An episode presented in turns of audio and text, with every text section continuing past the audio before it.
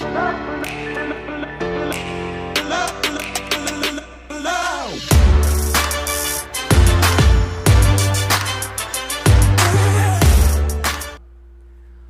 pessoal, sejam bem-vindos a mais um episódio do Norte Podcast. Esse é o primeiro podcast de guerrilha, né? essa é a nossa nova temporada. Como sempre, aqui do meu lado, o rei dos downloads, Calil, né não? Diga lá. Bom dia, pessoal. Tudo bem com vocês? É Estamos de volta, né, cara? Ao vivo. Welcome back aí. Segunda temporada. Te divertiu bem lá? Nas férias? Ah, mano, foi a melhor, as melhores férias da minha vida, cara. Porto de Galinhas e Porto de tal. Galinhas, praia ali de, de Recife. A vida da burguesia é diferente, né? Nordeste, a, favela venceu. A favela venceu. A blogueiragem venceu. Tamo de volta, né, cara? Tamo de Tamo de volta com volta, quem cara. aqui hoje? Um convidado ilustre. Muita gente estava pedindo ele aqui. Muita né? gente pediu ele. Pois é. É... O Cícero, né, comentou também com a gente. É, exatamente. Estamos aqui com E é que capinou esse lote todo, esse terreno Porra, todo. Eu vou deixar tu falar. Aí. Fala aí, Capino. É, Quem Capino, começou é... Tá aqui, tá aqui desde o início aí. É. Quem? Nosso convidado é Lorivan Gomes. E aí, mano? Ok. Como é que bom tu tá? Ah, eu tô bem, né? Só tranquilidade. Tranquilo. Muita gente pediu você aqui, cara. Muita gente. Só levanta um pouquinho o microfone. Fala um pouquinho mais perto, Aqui. pra cima assim. Isso. Isso, só subir. aqui. Isso. Pois é, não, legal. E eu vim quando eu recebi o convite. Só pode subir. É, pode É subir. Vou te no atrapalhar. lá, né? Aê. Isso. sobe mais, sobe mais, sobe mais. Um pouquinho. um Aê, perfeito, Aê, isso, perfeito. isso. Aí. Então, eu fiquei. Gostei do convite, quando me chegou o convite aí, alguns amigos da. Que dão um apoio para vocês aí, né? O Diego Camilo me ligou, Diego. o Cícero havia Vai estar daqui a falado pouco. também. Ok? É, e aí eu aceitei o convite e eu acho muito interessante é, qualquer trabalho na área da comunicação. E é a nossa área e eu estou aí parabenizando vocês já de início obrigado. por vocês ter essa coragem, essa determinação, porque por mais que quando as pessoas estão assistindo em casa, às vezes pensa que é um entretenimento, não deixa de ser um entretenimento, É, claro, verdade. Mas é uma missão, é uma responsabilidade, é um desafio, é um trabalho, né? É uma questão de decisão. Então, parabéns para vocês que Obrigado. estão fazendo esse trabalho aí. é muito valeu, importante. cara. Valeu mesmo, De obrigado. redenção para o mundo. Obrigado. Aê, tá vendo aí? É, ó, o norte tá é como você aí. falou, o povo pensa que às vezes é fácil. Não é fácil, não. Não, Não, é tanto não. detalhe. É tanto detalhe. É, geralmente os convidados vê um pouquinho da correria que a gente Isso. tem aqui, né? Antes de começar. Não é fácil. O que tem por trás das câmeras aqui é bem complicado de, Verdade. de- de trabalho, de detalhe, de, de câmera. E nós estamos com estúdio novo, né? Tá vendo É, mano. As o- câmeras. O, o Wiggins fez um trabalho bacana aqui. O Wiggins Ficou bacana David, mesmo. Né? Fez trem da hora aqui. É quase que um cenário novo, né? É, quase que cenário novo. É, As câmeras quase- agora estão suspensas ali. É. A galera não tá vendo, mas a gente tá mostrando. As câmeras estão suspensas, não estão mais. Tipo pô de pá. Tá tudo bonitinho. Escondeu a parafernália. Escondeu aqui. a parafernália. Tem um monte de fio aqui, tá bem da hora. Não precisamos mais ver a cara do diretor. Ele tá em outra sala ali. Mas é isso aí, cara. Vamos falar dos primeiro. Antes de começar o papo, vamos falar dos nossos apoiadores. Nossos apoiadores. Ah, Nós temos uma lá. galera que acredita muito na gente aí. Primeiramente, o Tô no Lucro. Nosso apoiador de sempre, desde do- dos primórdios lá. É o primeiro que apostou, assim, o primeiro que apostou numa campanha grande aí, né? Porque a gente teve muitos apoiadores bacana, né, cara? Sim, não, teve, A teve. gente teve. teve a Quadros, Pó, Quadros, Nutrofit, é, Júnior Joia. Júnior Joias, teve também. Tem sempre a DS, DS. Escola de Advocacia. Muita coisa da hora aí. E agora a gente tá com Tô no Lucro, Tô no e Lucro. um novo apoiador. Isso. Da hora. Melhor aplicativo de delivery de Redex. Tá chegando um pedido nosso Ah, aí. é, a gente acabou de fazer um pedido, né? Fizemos um Ah, pedido, tá chegando aí. As coxinhas. A gente sempre tem. A gente sempre tenta oferecer pro nosso convidado, né? Isso, Os um, trenzinhos bacaninhos. uns trenzinhos da hora. E o nosso novo apoiador. Eu espero que o, que, o, que o nosso diretor esteja escutando. Ah, ele tá com fone lá do Tá outro com lado. fone, diretor, tá- então pode passar para o nosso próximo apoiador, Cadê o diretor? que é Puta a Conecta. Galera da Conecta. Que, pra quem não sabe, mano, o que, que é a Conecta? A velho? Conecta é um provedor de internet de redenção novo agora. Trabalha em Conceição, Redenção. Trabalha com fibra e via rádio.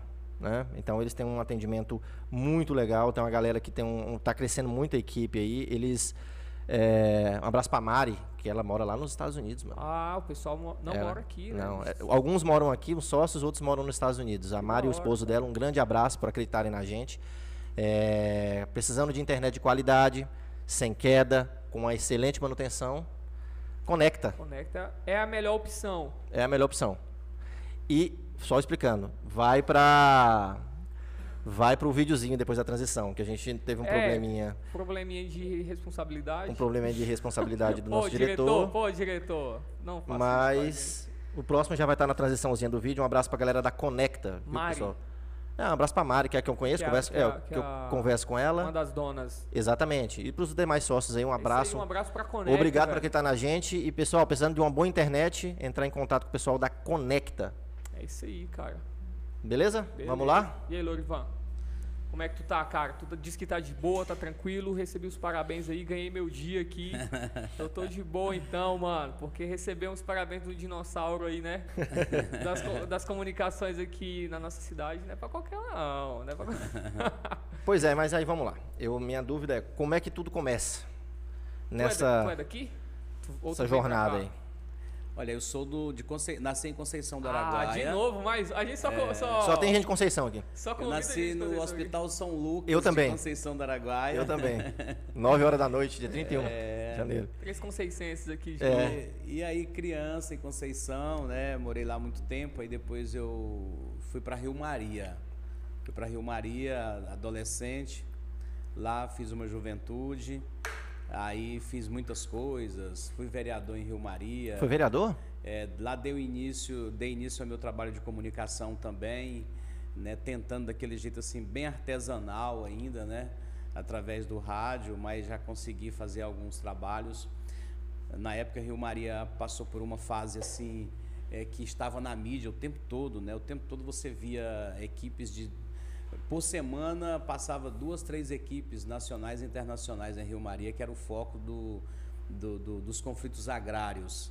E ali eu assistindo aquilo, o molequinho correndo para lá, correndo para cá, aí assessorando as, eh, equipes de televisão de fora. Tive o prazer de acompanhar um Globo Repórter do início ao fim a produção dele em Rio Maria.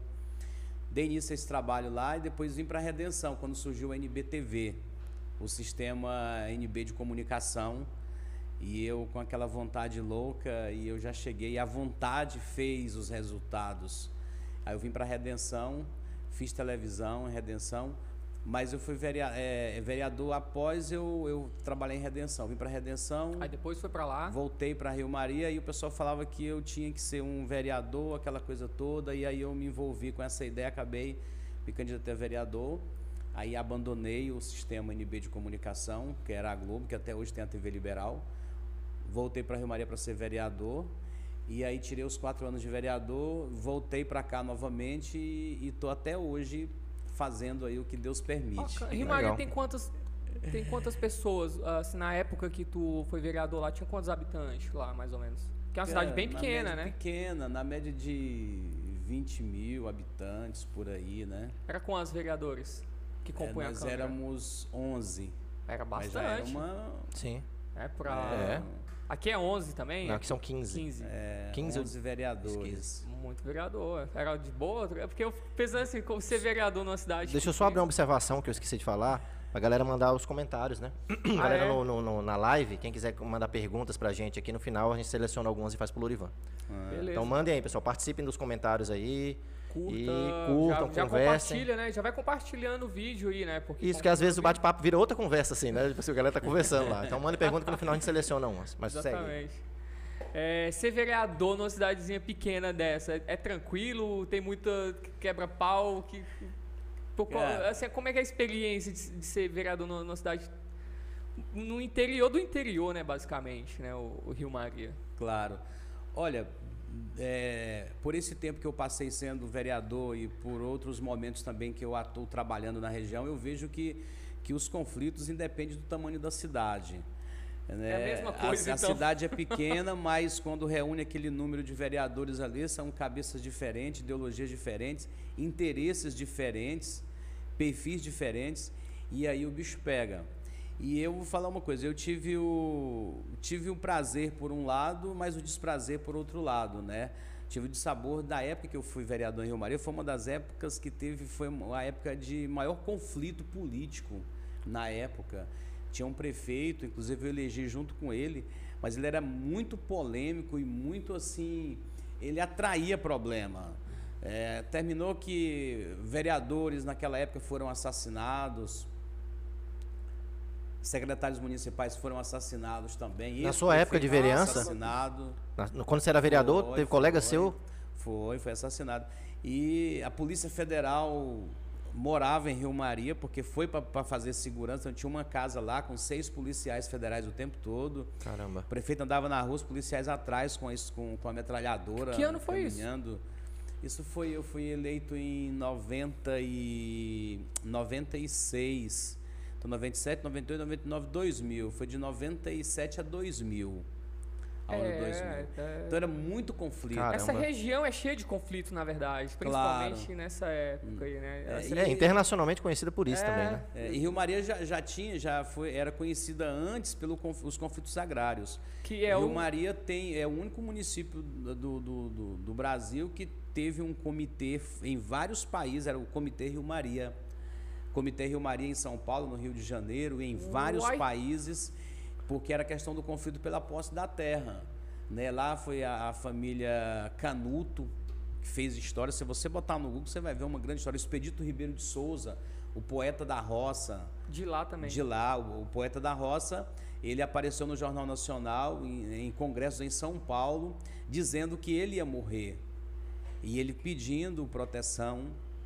E ele retornou para Rio Maria e dias após ele foi assassinado no meio da rua, plena nove horas da noite. Então Rio Maria tinha esse conflito muito e eu era garotão vendo aquilo acontecer. Então com aquilo vinham várias equipes de reportagem de todos os lugares do Brasil, é, e do mundo para acompanhar, para fazer matéria sobre aquilo. Lá tinha o padre Ricardo Rezende, muito famoso também, ficou famoso. Lá em Rio Maria todo mundo ficou famoso nessa época, os personagens. E foi ali que veio a minha, a minha vontade. Eu já- desde pequenininho, quando eu ouvia o rádio, eu já tinha vontade de falar como locutor. Eu ficava imitando, eu morava na roça. Aham. Eu ouvia a rádio educadora de Conceição do Araguaia. Era a única rádio que tinha na região e pegava na região toda, rádio AM. Eu já ficava imitando lá o locutor. Mas o que fez eu realmente entrar, começar, foi em Rio Maria cobrindo conflitos agrários Que era o que tinha. que era o que tinha e que era muito, muito, muito forte. Aí tinha um rapaz lá que ele tinha uma loja e ele me dava os gravadores para me fazer as reportagens e me incentivava, me dava dinheiro para mim. Isso, Conceição. E, isso em Rio Rio Maria. Maria. Ah, Maria. E- Esse rapaz me dava gravador, ele me dava dinheiro para mim comprar ficha de telefone para me ligar para as emissoras para passar as Você tinha quantos anos nessa época? Ah, eu acho que nessa época eu devia ter uns 17 anos. Ah, por muito aí. jovem. Opa, É, caramba. 17 anos, 16 anos. Muito jovem. Então, é, Rio Maria, como nós falávamos na política, né, eu vereador, então muito conflito por, pela posse da terra. Aí chegou uma equipe do, como muitas equipes, chegou a equipe, a equipe do Globo Repórter, aí eu junto, Domingos Meirelles. Eu fui, eu fui chamado, era o Domingos Meirelles do sul do Pará, porque é, muitas coisas você faz pelo dom que você tem, mas a- a- o desenvolvimento da prática, você sempre é inspirado em alguém que você vê fazer. Sim. Uhum, Isso. Se eu for ser um advogado e eu começar minha carreira no setor do Cali, eu vou ficar um advogado no perfil dele, né? Os modos e tal. Então eu assisti uma produção do Globo Repórter, eu assisti fazer reconstituição, assisti tudo, eu ficava no set de gravação. Eles fechavam a rua em Rio Maria para fazer uma reconstituição. Caramba, então era. E aquela multidão para assistir, a Globo enchia aquela rua de, de refletores e câmeras, e o Domingos Meirelles ali gravando, o J.I. Assad era o diretor, que esteve lá, que o, J, o Globo Repórter sempre teve vários diretores, o J.I. Assad era um, foi ele que foi para Rio Maria, e eu ficava, porque eu sabia, eu conhecia todo mundo, eles tinham já a pesquisa deles, eu quero falar com fulano, com cicrano, e eu ia, o Alexandre Júnior também, da época, em Rio Maria, Isso é década de 90, né? Início Isso, da na década, de 90. de, Final. de 90. Final na- no- foi no- tipo no início de Aham. 90, né? Aí quando foi em 90 e 96 eu já elegi vereador, aí depois voltei para televisão. Então Rio Maria é muito conflito e a minha carreira de talvez venha daí que as pessoas falam que eu sou um pouco polêmico, talvez seja daí que venha assim um pouco da polêmica, porque eu comecei a minha carreira de jornalista em meio a um grande conflito, em a- uma grande polêmica que me inspirava. Sim.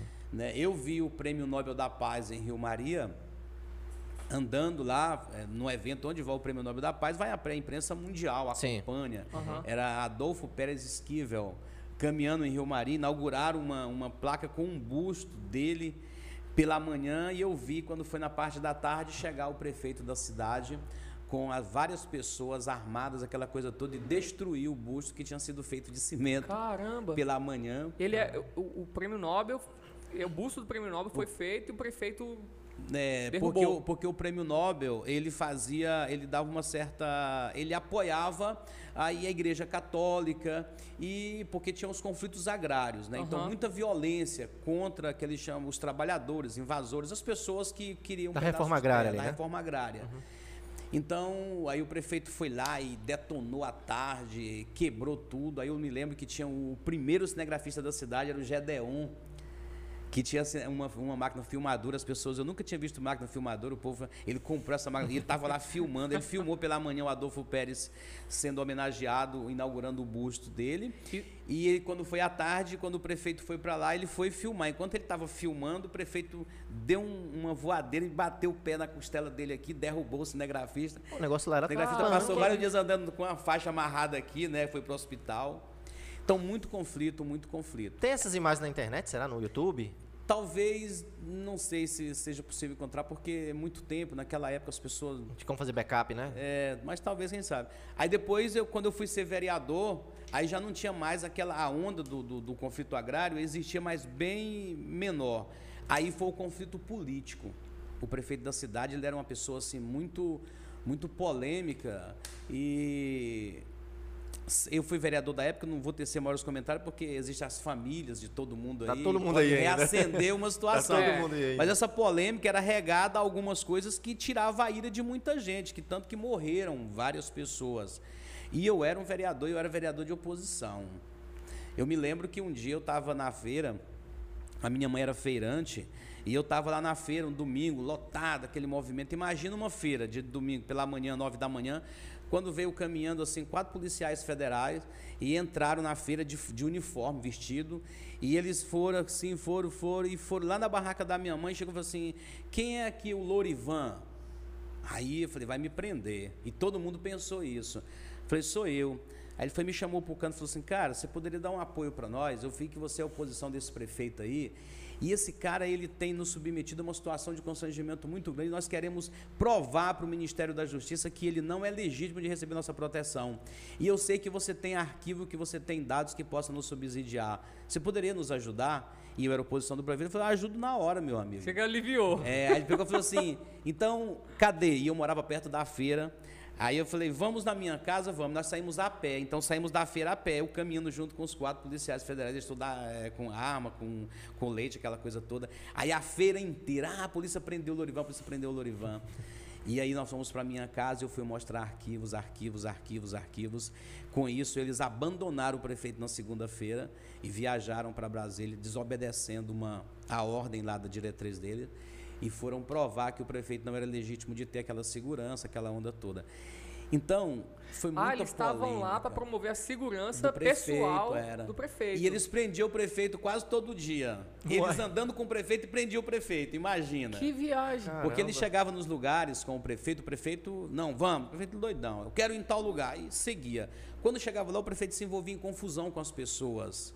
E aí, naquela confusão, a- ele cometia erros. E, e o prefeito pensava que a polícia ia dar proteção para ele na confusão que ele ia fazer com os inimigos políticos dele. Tava isento de Aí qualquer a coisa. polícia prendia ele. Assim, meu filho. Você tá errado. É, você tem que me respeitar porque não sei o que que eu sou. Quem mandou você para cá foi o, o Jada que mandou você vir e tal. Ixi. Ele era da padrinha do Jada.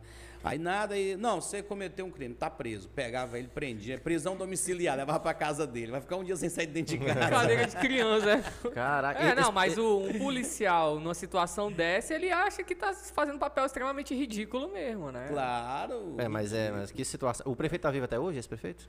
Ele foi assassinado. Cara, como? Ele foi assassinado, cara, ele um dia, por volta de 9 horas da manhã, ele desceu de um carro e se dirigiu a uma residência.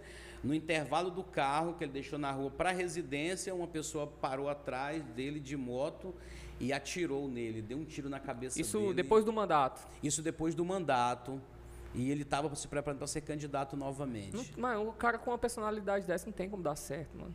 É. É muito é complicado. difícil ficar vivo muito tempo. E essa história de Polícia Federal em Rio Maria, porque naquele tempo Polícia Federal nem redenção tinha, não existe. Hoje tem uma delegacia aqui, Sim. tudo bem. Antes desse conflito aí do prefeito, que tinha a federal que ficava lá fazendo a proteção dele, andava com ele colado o tempo todo, o tempo todo. Na época an- anterior do conflito dos agrários, tinha vários policiais federais que davam segurança para a família Canuto que estava ameaçado de morte, que o Expedito Ribeiro de Souza disse que estava ameaçado de morte, não acreditaram, ele foi assassinado. Aí, ah, depois conseguiu, então, tinha a federal, tinha uma casa lá dos federais. Inclusive, a gente era muito amigo, né? E aí, tinha muita resenha na casa dos federais, era muito bacana. Fez amizade com uma galera boa. Até hoje tem uns amigos aí que a gente já estão aposentados, né? E eu era garotão, ia para lá e nós virava a noite lá fazendo resenha. E no outro dia cedo eles tinham que sair e caminhar com. Aí o pessoal do que eles faziam a proteção não tinha carro, não tinha moto, não tinha bicicleta e andavam na rua a pé. Em Rio Maria. Isso. E os federais que iam para lá, eles não tinham uma viatura para dar o apoio, eles andavam a pé. Cara, era aquela cena assim bonita de se ver, assim interessante. O, a pessoa andando na frente e os polícia caminhando atrás. E é uma cidade pequena, Uma acho cidade que pequena. você ia a pé para qualquer lugar E também. os né? caras, eles moravam, os que estavam recebendo a proteção da federal, os sindicalistas, eles moravam num bairro muito simples, numa casa muito humilde, e o federal morava na casa junto com eles. Entendi. E aí subia eles a pé pro setor Vila Nova, em Rio Maria, e a Polícia Federal caminhando atrás, aquele cara com colete, com a arma na mão, aquela coisa toda. É uma coisa assim muito. É, ó, eu Então acho- foi nesse, nesse cenário que eu desenvolvi as minhas aptidões de jornalista eh, e também política, né? que da É, hora. começa a te instigar, né? Toda, toda essa convulsão social que existia ali, né? Conflito agrário, depois conflito político. A nossa região é bem conhecida por isso, infelizmente. Até hoje, né? Ainda tem É, alguns você conflitos. pega essa região aqui do, do sul do Pará, essa cidade satélite aqui próxima de Redenção, Eldorado, eh, Parauapebas, Rio Maria, Xinguara, Conce- Conceição teve a guerrilha do Araguaia, do Araguaia. bem antes que isso aí, né? É bem Mas antes. foi um trem bem sangrento. Mas é tipo uma faixa de Gaza, né? Porque assim, é, mas é tipo uma faixa de Gaza, porque você junta conflito, você coloca índio, reserva indígena, é, proprietários de terra, grandes latifundiários, aí também chega no mesmo ambiente o pessoal da reforma agrária, do MST, coloca tudo isso num caldeirão e mistura. É, com uma. Não o tem como. ouro também, né? Conflito, ouro, conflito com minério. Garimpo, então é tipo uma faixa de Gaza, a gente mora numa faixa de Gaza, assim. com uma legislação, acredito que omissa em muitos pontos, Ou com, com sem um estado de- desaparelhado e despreparado. Sim, sim. Porque até então, tipo assim, são Sim. tipos de conflitos que o, o- Estado não dava uma atenção para criar mecanismos, métodos. Era meio que no improviso. Tipo assim, ia uma equipe de policiais federais para Rio Maria e eles andavam a pé com o protegido. E A pé. morava na casa do protegido. Não tem como Porque dar tinha que certo. ficar o tempo Sim. todo com ele. E aí, é, que era, tipo assim, imagina que o cara tá no centro da cidade ali fazendo compra e ele sai para ir lá pro, pro Aripuanã, porque ele mora lá, e a polícia caminhando atrás dele. Não, isso não tem 30 anos e parece ser coisa do século XIX, É. né? Parece assim, É, cara. não tem como dar certo. É, é bem arcaico, né? É arcaico né? e não tem 30 anos. O modo como se resolve, né, os- esses conflitos. Os caras andam de, de- a- a- a- os caras andam a pé, morando numa casa, sem estrutura nenhuma. O Estado também. Eu, eu acho que essas coisas começam a ganhar uma, uma repercussão maior quando vai para a imprensa nacional. Né? Você sai do- da, da bolha aqui. Como você falou, o Globo Repórter veio para cá cobrir especificamente o quê? Nessa época. O conflito agrário. Tava Ele tendo na fazer uma- fez- ele fez um, eu- teve um Globo Repórter de Rio Maria. Caramba. Aí foi quando eu falei que veio a minha inspiração, que eles me chamam de Domingos Meirelles do Pará. Eu tava até falando, nós fugimos daí. Porque eu já tinha vontade, eu já falava no rádio, mas meio que solto assim. Sim. Aí eu assisti o Domingos Meirelles fazer várias passagens na minha frente. Eu acompanhei todas as passagens que ele, que ele fez, eu estava junto. Aí ele errava, fazia várias vezes, e eu fui pegando aquilo. Quando depois eu fui, tipo, meio que você começa meio que imitando Uhum. quem, e quem você vê fazendo o que você quer fazer. Aham. É que, claro, você tem que imitar ele Claro, mesmo, né? Você não vai fazer diferente, porque aí eu meio que imitava. Então eu peguei o meu timbre, foi inspirado no Domingos Meirelles. E aí eu fiquei muito tempo meio que parecia que imitava mesmo. Assim, e depois foi fazendo uma fusão do meu perfil próprio É, aí você de, cria- narra- de, de- de Legal. narrativa, né? Aí o você diálogo. desenvolve no processo a tua própria voz, né? O teu É. próprio jeito, entendi. Mas, cara, mas devia ser muito interessante esse jornalismo underground, underground aí. Você tinha o quê? Aquela gravador de fita cassete, né? Gravador da, fita- da fita grande, assim, daquela fita. É, depois eu da fitinha menor, né? Tá, mas como você começa ali, é, aquele conteúdo que você faz vai pra rádio. Rádio. inicialmente, que era a É, Rádio Gil Maria. Rádio, não, era rádio, eu fazia para rádio de, eu já conseguia colocar material na rádio de, é, rádio em Brasília. Sério? Colocava material na Rádio Nacional de Brasília, Rádio de Belém, mas a rádio mesmo que eu fazia com frequência era para a Rádio Xinguara, que foi a primeira rádio AM daqui da região. Primeiro foi a Era de Conceição, a educadora. Aí depois saiu a rádio Rádio Xinguara, Sim. para a Rádio Xinguara. E aí você enviava esse conteúdo, por exemplo, para Brasília, que você, de- pelo Correios. Caminhava. Não, aí telefone.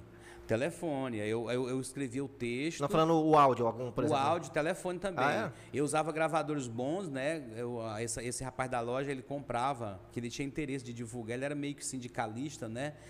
E aí ele comprava e me dava, ó, eu trazer um presente, fiz compra e vai chegar um presente bom pra você. O primeiro é quando eu peguei um top. Sabe quem me deu muito gravador também aqui? O Jacaré, do Cantinho dos Presentes. Ah, o jacaré. Uns tops, ele me dava uns tops. Ó, Ivan, te dar um presente e tal, e me dava uns Então eu escrevia o texto aqui, aí eu ligava lá na rádio, aí eu falava o texto, o cara pedia para ajeitar alguma coisa, aí eu pegava, falava o texto que já ficava aqui no pause, aqui em cima da fala. Aí falava o texto, tal, tal, tal, fulano fala o que pensa sobre o assunto. Aí eu soltava e botava aqui no telefone. O fulano falando. a pessoa falando era. É legal. Aí dava redondinho mesmo o lance, bacana. Não, isso é sensacional. É, é interessante mesmo ver esses, é, é, os primórdios aí. É, ó, é, exatamente. Agora na questão da fita, nós mandava de avião. Mudar de avião. Mandava de avião, corria aqui para Redenção, aí arrumava o avião aqui. Aí muitas vezes as autoridades que iam para lá, acontecia uma situação, via uma polícia de fora, aquela coisa toda, a própria polícia levava. A gente entregava para a polícia e lá já estava esperando. A gente vendia, né? Ganhava chegava um certinho, Chegava, eles- recebia certinho. Recebia, nós Pô, chamava o Gedeon, esse cinegrafista que tinha lá. Aí Gedeon só, aí bota, só botava lá na pessoa, né? Aqui, aí filmava e botava o microfone, tudo belezinha, no tripé, aí mandava, aí saía na rede nacional, o material Aqui ficava. Ho- E aí você pega pra hoje, né? Tudo Ah, fácil, hoje- né? Tudo muito simples, fácil, tudo muito rápido. Hoje dá um clique e já tá lá. É, E você já passou por algum tipo de censura? De gente Cara. forte, assim, de falar, ó, não publica isso não. Cara, é tipo assim. Somente nessa época Já, já. Eu já passei assim, mas eu, tipo assim, como eu é, dei início à minha carreira no meio de um conflito muito grande, parece que eu fiquei um cara assim meio que calejado. E aí eu peitava. Eu, eu peitava. Eu não, não tinha assim. é, Não era intimidado. não intimidava, não intimidava. Aconteceu uma vez, inclusive, um fato, nós tinha uma, um- uma fazenda, até daquela atriz Lúcia Veríssimo, ali na região de Xinguara, que lá estava morrendo muita gente, as pessoas que invadir, matava, aquela coisa toda, e a polícia estava a serviço. Eles conseguiram levar, eles conseguiram levar um grupo assim de uns 40 policiais para ficar dentro da fazenda, a serviço da fazenda. Caraca, mano. E aquilo não podia. E aí eu peguei fui lá para registrar. Eles criaram uma guarita falsa e construíram uma guarita para falar que a polícia dava apoio para a guarita. E aí nós chegamos, aí eu falei, cara, nós tínhamos que flagrar esse pessoal aqui. Aí eu tava na. Aí eu fui naquela, na estrada principal, entrei no ramal e fui na, na porteira da fazenda, o cara veio, cadeado, ele está conversando comigo aqui, eu perguntando como é que estava lá, ele falou, não, isso é o gerente, não sei o que, eu só sou o porteiro aqui, e o gerente fica lá no fundo e não pode entrar e tal. Eu falei, mas a gente queria só falar com ele, não, não pode, a ordem que eu tenho não é para deixar ninguém entrar. E eu de costa para a estrada, olhando para a pessoa aqui. Sim. Cara, quando eu escuto um, um barulho de um carro, quando eu viro assim, vem um jirico, aquele jirico puxando a carretinha. A carretinha cheia de polícia, o jirico cheio de polícia segurado assim na lá, que o jirico dá, dá, dá a oportunidade de você se ah, segurar em várias partes dele e aí ele andando cena acima maravilhosa. do pneu ali, então, para aquela cena linda. Coisa mais linda, né? Aí, quando eu peguei, toquei no cinegrafista aqui, aí eu falei, Paulo, Paulo Souza. Paulo, olha, olha, olha, ele virou. Quando ele virou a filmadora, o cara, eu atiro, eu atiro, baixa essa filmadora, baixa a filmadora. falei assim, Paulo, não baixa, não baixa, não baixa. O Paulo, levanta a filmadora. E o cara não vai. E o cara, eu vou atirar. Aí eu fiquei pensando assim, ele filmou, pegou isso tudo bacana. Aí o cara foi, abriu a porteira e um polícia chegou, já me empurrou. E eles entrou, ele veio, fechou a porteira, eu fiquei lado de fora, e os polícias entraram e seguiram lá para as casas da sede. Aí eu peguei e falei, cara, o que eu precisava? Eu, vambora, bora, bora, Paulo, entra no carro, vamos, vamos. Só falei, vocês e dois? aí? É, só nós. Falei, e aí, olha aí, olha aí como é que ficou aí. Eu falei assim, cara, eu não filmei não, Lorivan. Falei, cara, você não filmou, cara. Nossa. Pô, tu queria que eu filmasse o quê? O cara tava com a arma na minha direção, ele ia me... Falei, cara, ele não ia te atirar, Paulo. E tu não podia, de, é, que tinha uma luzinha da câmera, a câmera profissional, que era da TV Liberal, já da, da NBTV, que ficava acesa a luzinha e podia apagar a luzinha que indicava que estava filmando. Por que você não apagou a luz, Paulo? Ele filmou, não, o cara não sei o que e tal. Aí eu peguei, fiquei muito contrariado, aí segui, fui pra beira do rio, num restaurante. Cheguei lá, pedimos o almoço, enquanto vinha, comecei a tomar uma cerveja, o Paulo começou a tomar cerveja também, e eu lamentando. Falei, Paulo, você vacilou, você tinha que filmar. O cara nunca ia te dar um tiro ali, você é louco, ele não ia te atirar, não, Paulo, aquilo era só pressão. E ele, pois é, eu vacilei. Capaz, ele tomou uma cerveja, a pessoa quando ele virou falou assim: fala o seguinte, se eles entrarem, eles foram para almoçar, os policiais tinham entrado para almoçar, eles vão sair. Vamos lá, que eu vou filmar de cara esses caras, ver se eles vão me atirar. Aí eu pensei assim, mas só que se eles verem a gente lá fora, eles não vão sair.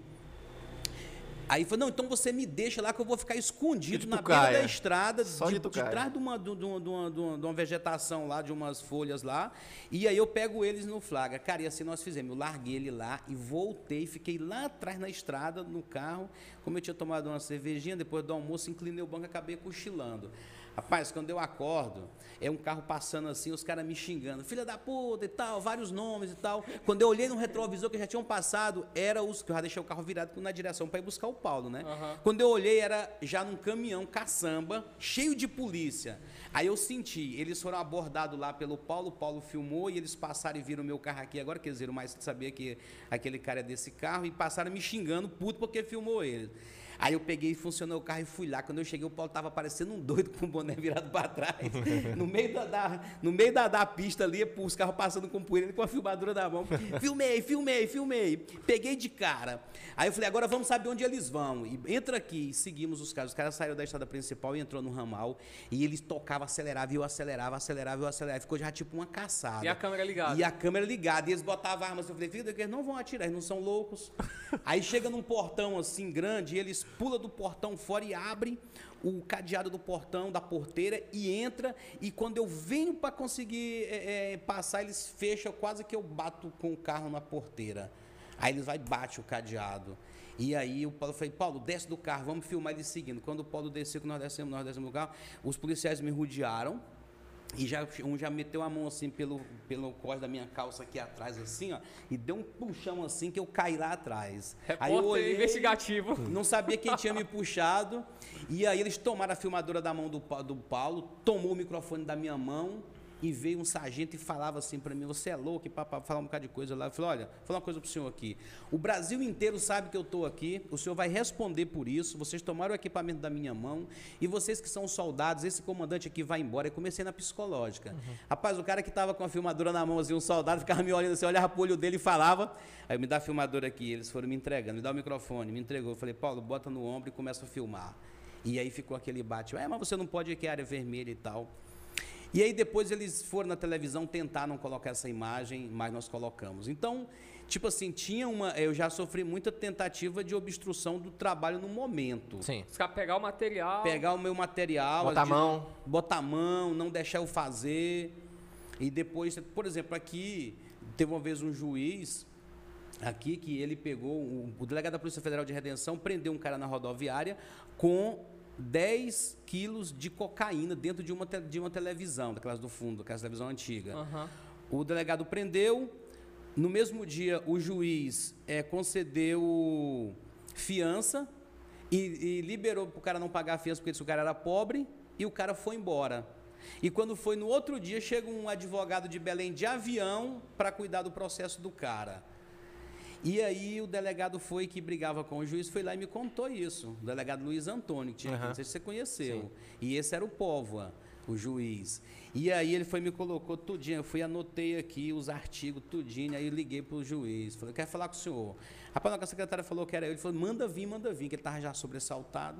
Quando eu cheguei lá, o juiz estava com vários livros aqui, com os papelzinhos marcando. Pô, não, meu jornalista. Falei, não, eu vim aqui porque foi preso um, um, uma pessoa aí com 10 quilos de cocaína e o senhor concedeu liberdade, é, fiança e o crime é inafiançável. Aí ele começou, não, primeiro vamos lá, ele não é traficante, ele é só um, um mula.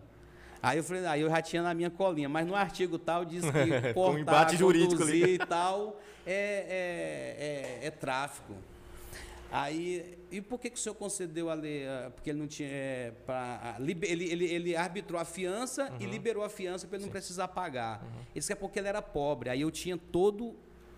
E aí ele pegou e falou: Lorivão, eu queria te pedir para você não divulgar essa matéria. Eu falei, doutor, se o senhor tivesse soltado um homicida, talvez eu ia entender, mas o senhor soltou um homem que está conduzindo 10 quilos de uma, de uma substância que está fazendo a infelicidade de muitas famílias. E naquela época eu estava fazendo umas campanhas, pessoa envolvida com crack, né, para socorrer as mães, as famílias.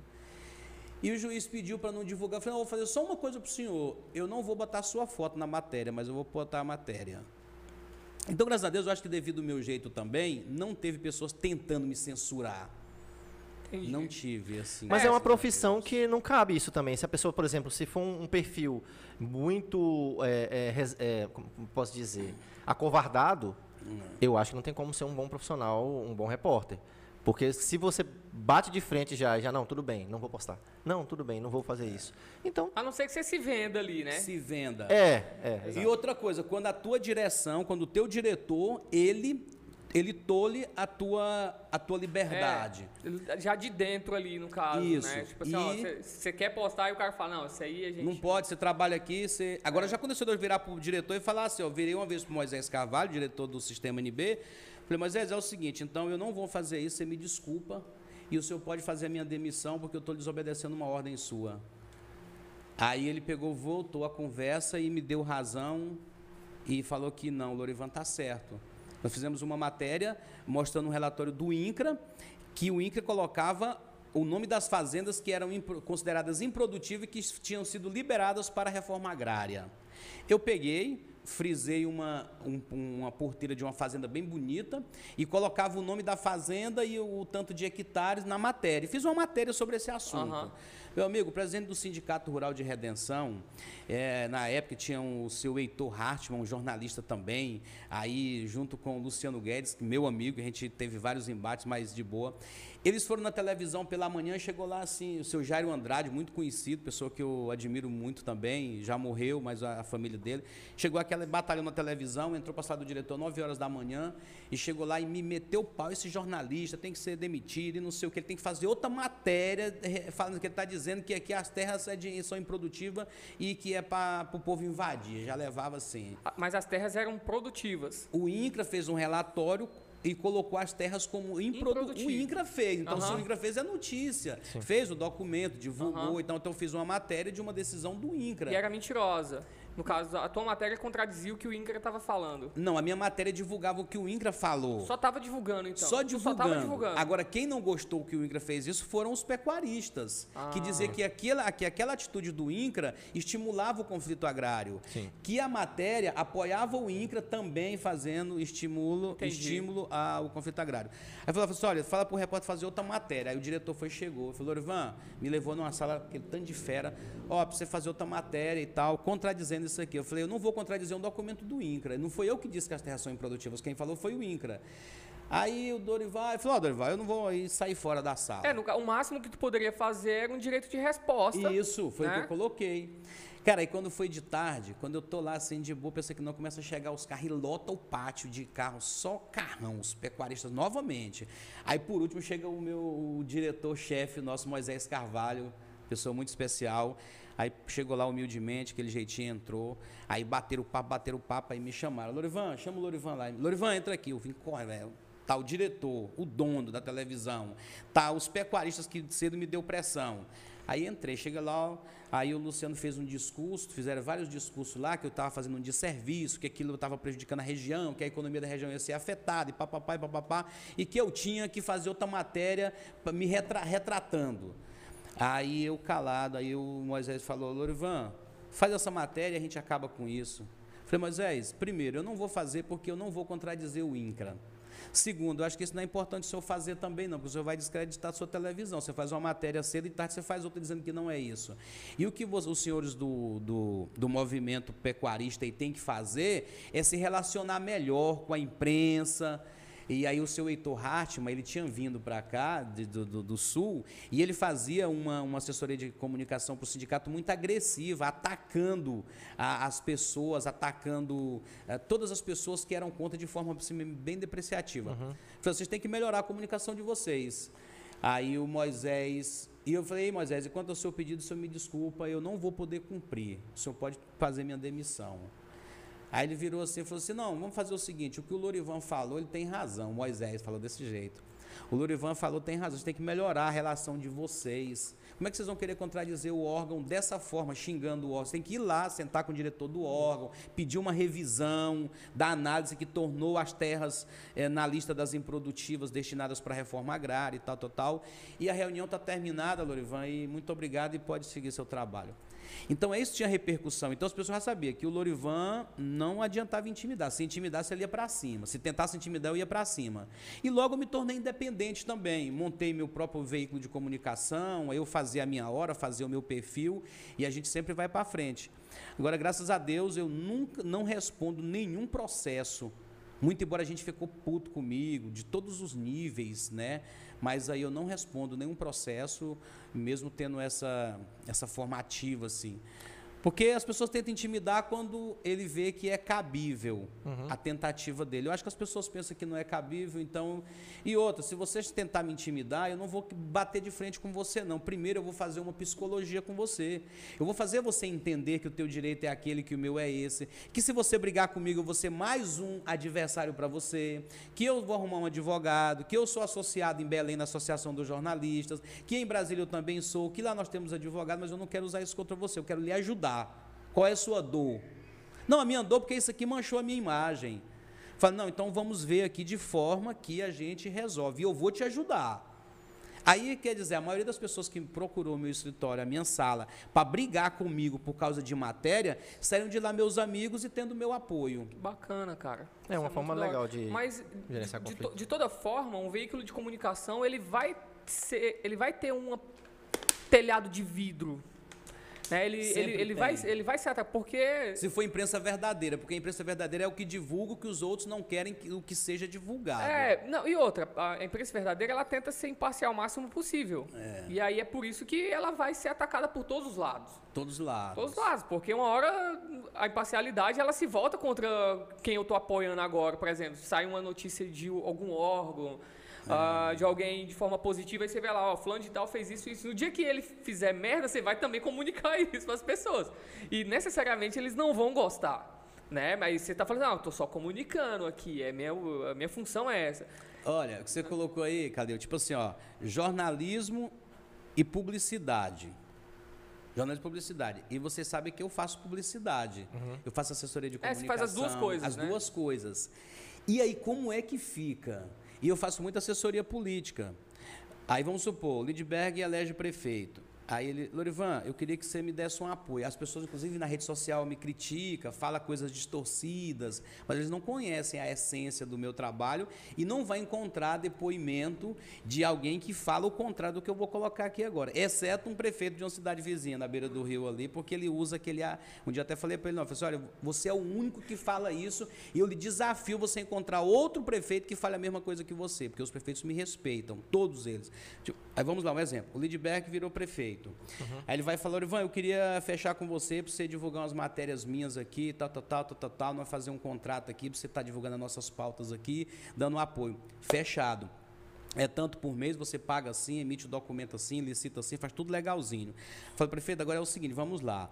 Tudo que for fato, nós vamos divulgar. O que, que é fato? Decisões de cortes, tragédias, eu faço essa leiturinha, tipo, toma todo mundo, igual o cara quando vai aprender o policial, que você fala, ah, vai ser usado quando você é no tribunal, uhum. tá, tá, tá, lê a cartilha, eu vou ler a cartilha pro cara. Quando tiver uma matéria, nós vamos divulgar, abrir uma CPI, nós vamos divulgar, uma denúncia no Ministério Público, nós vamos divulgar, o juiz deu uma decisão, nós vamos divulgar.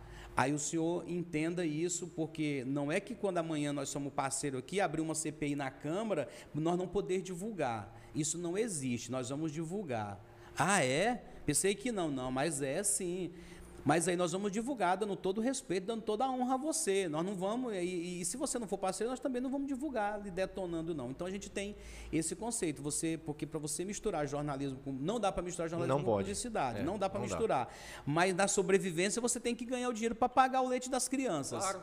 Então você tem que criar um protocolo. E eu tenho esse protocolo. E as pessoas eles não, eles não, não veem isso. É porque, tipo assim, quantas vezes prefeito que é aliado, parceiro meu, aí sai lá uma matéria lá que abriu a CPI lá, que o prefeito foi denunciado, que o prefeito saiu uma. Nós divulgamos, principalmente agora. Eu falo assim, prefeito, sabe por quê? Porque se nós não divulgar, eles vão divulgar com as inverdades e com as distorções. Então nós temos que divulgar. É uma base, a, tua- a- a notícia que tu publica, que tu é uma base ali que pode ter vários viés de interpretação muitas vezes. É porque né? assim, a publicidade também, ela não pode ser usada como um cobertor, né? Não pode é Claro. para cobertar. E eu creio que muitas vezes o intuito mesmo de, de por exemplo, eu sou um prefeito, né? Aí eu sou um, vamos colocar que eu sou um prefeito mal intencionado. Ah, não, eu vou lá no, no, no Lorivan, eu vou comprar uma publicidade dele, mas o objetivo é outro. É quando você explica que você acabou de dizer, o cara fala, ah, mas eu achei que não. Como é, como é? Você vai postar alguma coisa aí que, que não... Que não mas por quê? E eu creio que eles ligam para você reclamando depois que quando você posta. É, às vezes. última, eh, já aconteceu, inclusive, que o prefeito fecha com você, você faz essa leiturinha para ele, ele esquece da, dessa, desse passo a passo e chega num momento lá, ele vai falar com você. Ó, tal assunto assim, ó, larga isso de mão. Não mexe com isso, não, viu? Fala, mas como, prefeito? Não. Ele acha que é o editor do É, jornal. fala, prefeito, falar uma coisa pra pessoa, não te mete nisso, sai fora disso. Esse assunto não é seu. Ah, o Lorivan me peitou aqui. Não, não estou lhe peitando. Não é assunto seu, não, não se envolva com isso. Nem eu estou me envolvendo, quem está vendo é o pessoal lá da redação. O senhor vai se envolver, está errado. E outra coisa que eu não coloquei aqui, quando eu vou fazer um, uma pessoa, Lorivan, eu quero que você faça um serviço para mim, você produza umas matérias para mim. Faço sim. Contra, ó, é o seguinte, o nosso contrato se refere somente a fazer coisas que elogiam o teu projeto, não para você falar mal dos outros. Tipo assim, Lorivan, eu tenho uma denúncia contra o fulano, o adversário dele. Eu não concordo, Chega eu não aceito. é, Chega, querer comprar espaço, ó, eu quero comprar um espaço aqui para fazer uma matéria para detonar o fulano. Fala, amigo, eu não vendo matéria para detonar ninguém. Eu não escrevo matéria para detonar ninguém. Só se for de iniciativa nossa. Aí É, já, aí já sim. aconteceu do vereador chegar lá, ó, tá aqui, ó, as provas contra o prefeito, eu quero que você bota a matéria. Eu falei, não, não quero. Mas você não vai, isso é fato, você não disse que trabalha com fatos? Não, me dá aqui e vai embora. Depois nós, depois nós vamos ver o que a gente faz. Aí eu deixo passar vários dias, faço a nossa, a nossa investigação própria, faço nosso levantamento próprio, quando é um assunto que realmente requer você fazer alguma coisa. Então a gente faz a publicidade é, também, mas é uma publicidade. Se o Lindbergh já falou, Ivan, eu quero que você faça uma matéria para mim, eu quero quanto faz, para falar do nosso podcast, que nós vamos evoluir, que nós vamos fazer assim, que nós estamos modernizando. Aí na hora. Isso se encaixa como pub- publicidade. Publicidade, é Publicidade, MP, né? chama de MP, matéria paga. Agora faz Ivan, eu quero uma MP, que eu quero detonar os caras do outro podcast, falar que o cara lá responde na justiça. Fala, não, aí eu não faço. Eu não faço. E não é hipocrisia. Eu, não- eu digo isso aqui nesse podcast aqui, que tem muita audiência, e desafio alguém que fala assim: eu já contratei o Lorivan para produzir texto para detonar fulano. É, porque isso é, essa, não é nem que isso acontece. Acontece de gente pensar isso, né? Aconte- Pensa, isso, pensa, acontece de pessoas falando. pensar isso, acontece de- das pessoas im- imaginar isso e, e é- e é interessante, porque você percebe assim, cara, um você percebe o poder de um veículo de comunicação. É muito poderoso esse negócio, cara. É, Você você pode destruir a imagem de uma pessoa, você pode destruir a imagem de uma empresa, você pode destruir. Ao mesmo tempo que você pode ampliar de forma benéfica, né? Você pode ampliar de forma a- a positiva is- isso aí. E tem outra coisa, você elogiar de forma mentirosa. Pois é. É, você faz a matéria, você falou que não faz matéria para quê? Eu não quero queimar ninguém. Só quero- Eu quero colocar aqui que meus índices, é, meus índices são esses, são esses, são Falsear esses, são esses. informações, né? Aí falei, ah, mas aqui não bate, amigo. Aqui não, não bate. O teu não é 5, tá, só tá no 2 ainda. E, e isso Então, também, é, é, hoje, principalmente hoje, em que as pessoas se informam, isso tem um lado ruim e um lado bom, né? Quando a informação ela ficou extremamente democratizada e começou a surgir os fake news, qualquer, qualquer pessoa hoje pode criar uma, uma informação falsa sobre alguma coisa.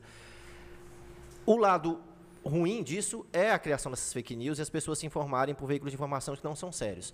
Mas o lado bom é o seguinte, você está fazendo um serviço sério e sabendo que as pessoas não são bobas. Se você falsear uma informação, é muito fácil as pessoas chegarem lá e falar, peraí, o Lorivan tá...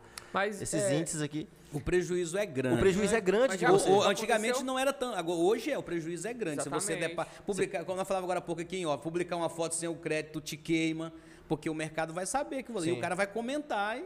Mas já aconteceu de você noticiar uma informação e depois é, descobrir que ela não, não é verdadeira?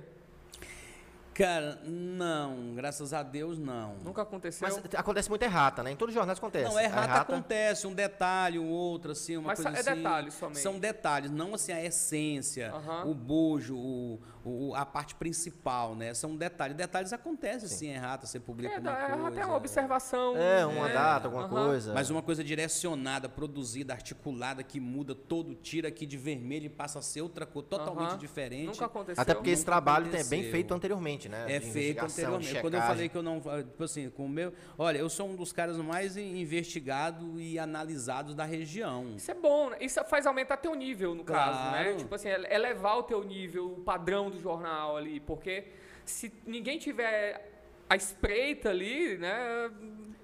Tu faz o que tu quiser, né? Claro. Tipo assim, muitas vezes deixa passar um monte de coisa importante, deixa, deixa de elevar a qualidade, né? Eu, eu acho que é importante, as pessoas estão de olho, tá cobrando, tá? E esse negócio aqui, aí, ó, isso é, é, é- é- isso faz com que você entenda que os teus leitores, né, o teu público, não é igual o Calil falou, né? Não é gente besta. É, a galera não é boba mais. É E devido ao meu jeito polêmico de, de enfrenta, já tive briga feia com delegado, já tive briga feia com juiz, tive briga feia com promotor, tive briga feia com comandante de polícia, com, com político, nem se fala, com empresários, nem se fala. Então, se eu pisar um pouquinho fora, tu pode ter certeza Os caras te arrebentam. tá na tela. É, os caras vão pra cima. Vem pra cima mesmo e mete o processo, quer me ver é preso. Tem gente que quer me ver preso, quer me ver sucateado, devido ao meu perfil. Então, aí o que, que eu falo para quem trabalha comigo? Olha, nós vamos trabalhar em cima. Por exemplo, aqui na cidade tem várias pessoas que fazem notícia. Eles pegam lá e colocam a notícia com três linhas. Nós não temos esse perfil. Não, todo mundo tem que ouvir os lados, saber, pegar o documento, olhar. Porque senão, depois você, o cara. Aí eu falo assim: não, mas foi o delegado que me falou. Eu falei: não, não vai nessa. O delegado pode falar para você uma coisa e lá nos autos tem outra coisa, como já aconteceu comigo. O delegado falou uma coisa, falou, falou, falou, e aí só que eu gravando no gravadorzinho aqui, e aí quando eu saí da sala, a outra equipe entrou lá, outras pessoas de outros interesses, não era da imprensa, e o dele, não, mas eu não, é, ele assumiu outra postura, e aí eu peguei, fui, divulguei aquilo, e aí as pessoas correu, pô, delegado, você falou isso, Eu falei, não, é mentira dele, é mentira dele, é mentira dele, e é porque eu só gravei e só escrevi. Aí eu peguei, teve até um dia que eu cheguei na televisão lá, o delegado tava lá me acabando lá na- na- no, no programa. E, aí o cara foi e ligou eu andando numa, numa, numa bis na rua. Lorivan, liga na televisão no SBT aí. Aí eu peguei e falei, na época era do, do Alexandre que fazia o programa, inclusive. Liga no SBT, o cara tá acabando com você, o delegado, que eu não vou nem citar o nome aqui pra não ter polêmica. Mas posso citar também. Foi meu amigo Luiz Antônio, que hoje nós somos muito amigos ah, e tal. é de boa, tá de boa. Aí ele então. pegou e falou, aí, aí eu falei assim, não, bota o telefone na televisão pra me escutar. Aí eu parei a moto e o cara botou lá, é, porque mentiu, porque não sei o quê, porque não sei o quê, porque... Aí eu falei, rapaz, eu toquei pra televisão. Quando eu cheguei, ele tava falando.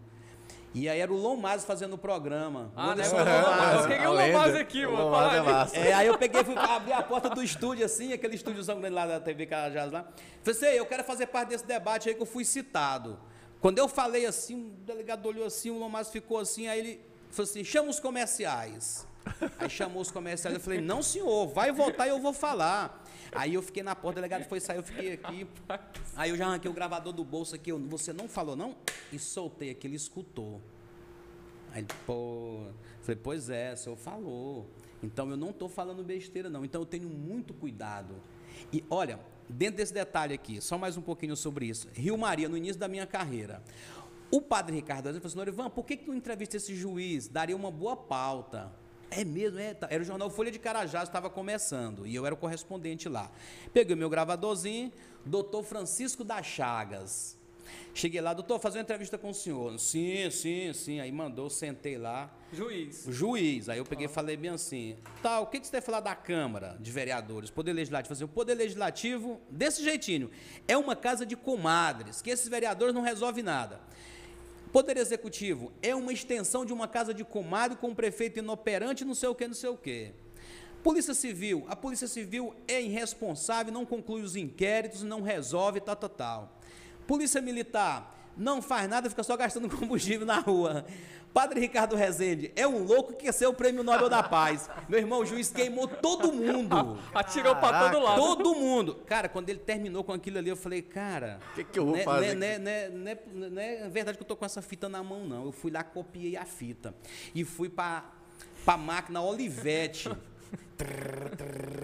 Escrevi aquele negócio aqui tudinho, coloquei na van o papel e mando pra cá. Quando chega aqui o Márcio Amaral, que era, o- tava aqui, o Márcio Amaral olhou e falou assim: rapaz, vamos publicar isso não, é doido, rapaz. Um negócio desse fala mal de todo mundo da cidade. tem nenhum isso, santo. isso é um barril de pólvora. E aí, cadê a prova disso? Negócio escrito? Aí me ligaram, Lorivan.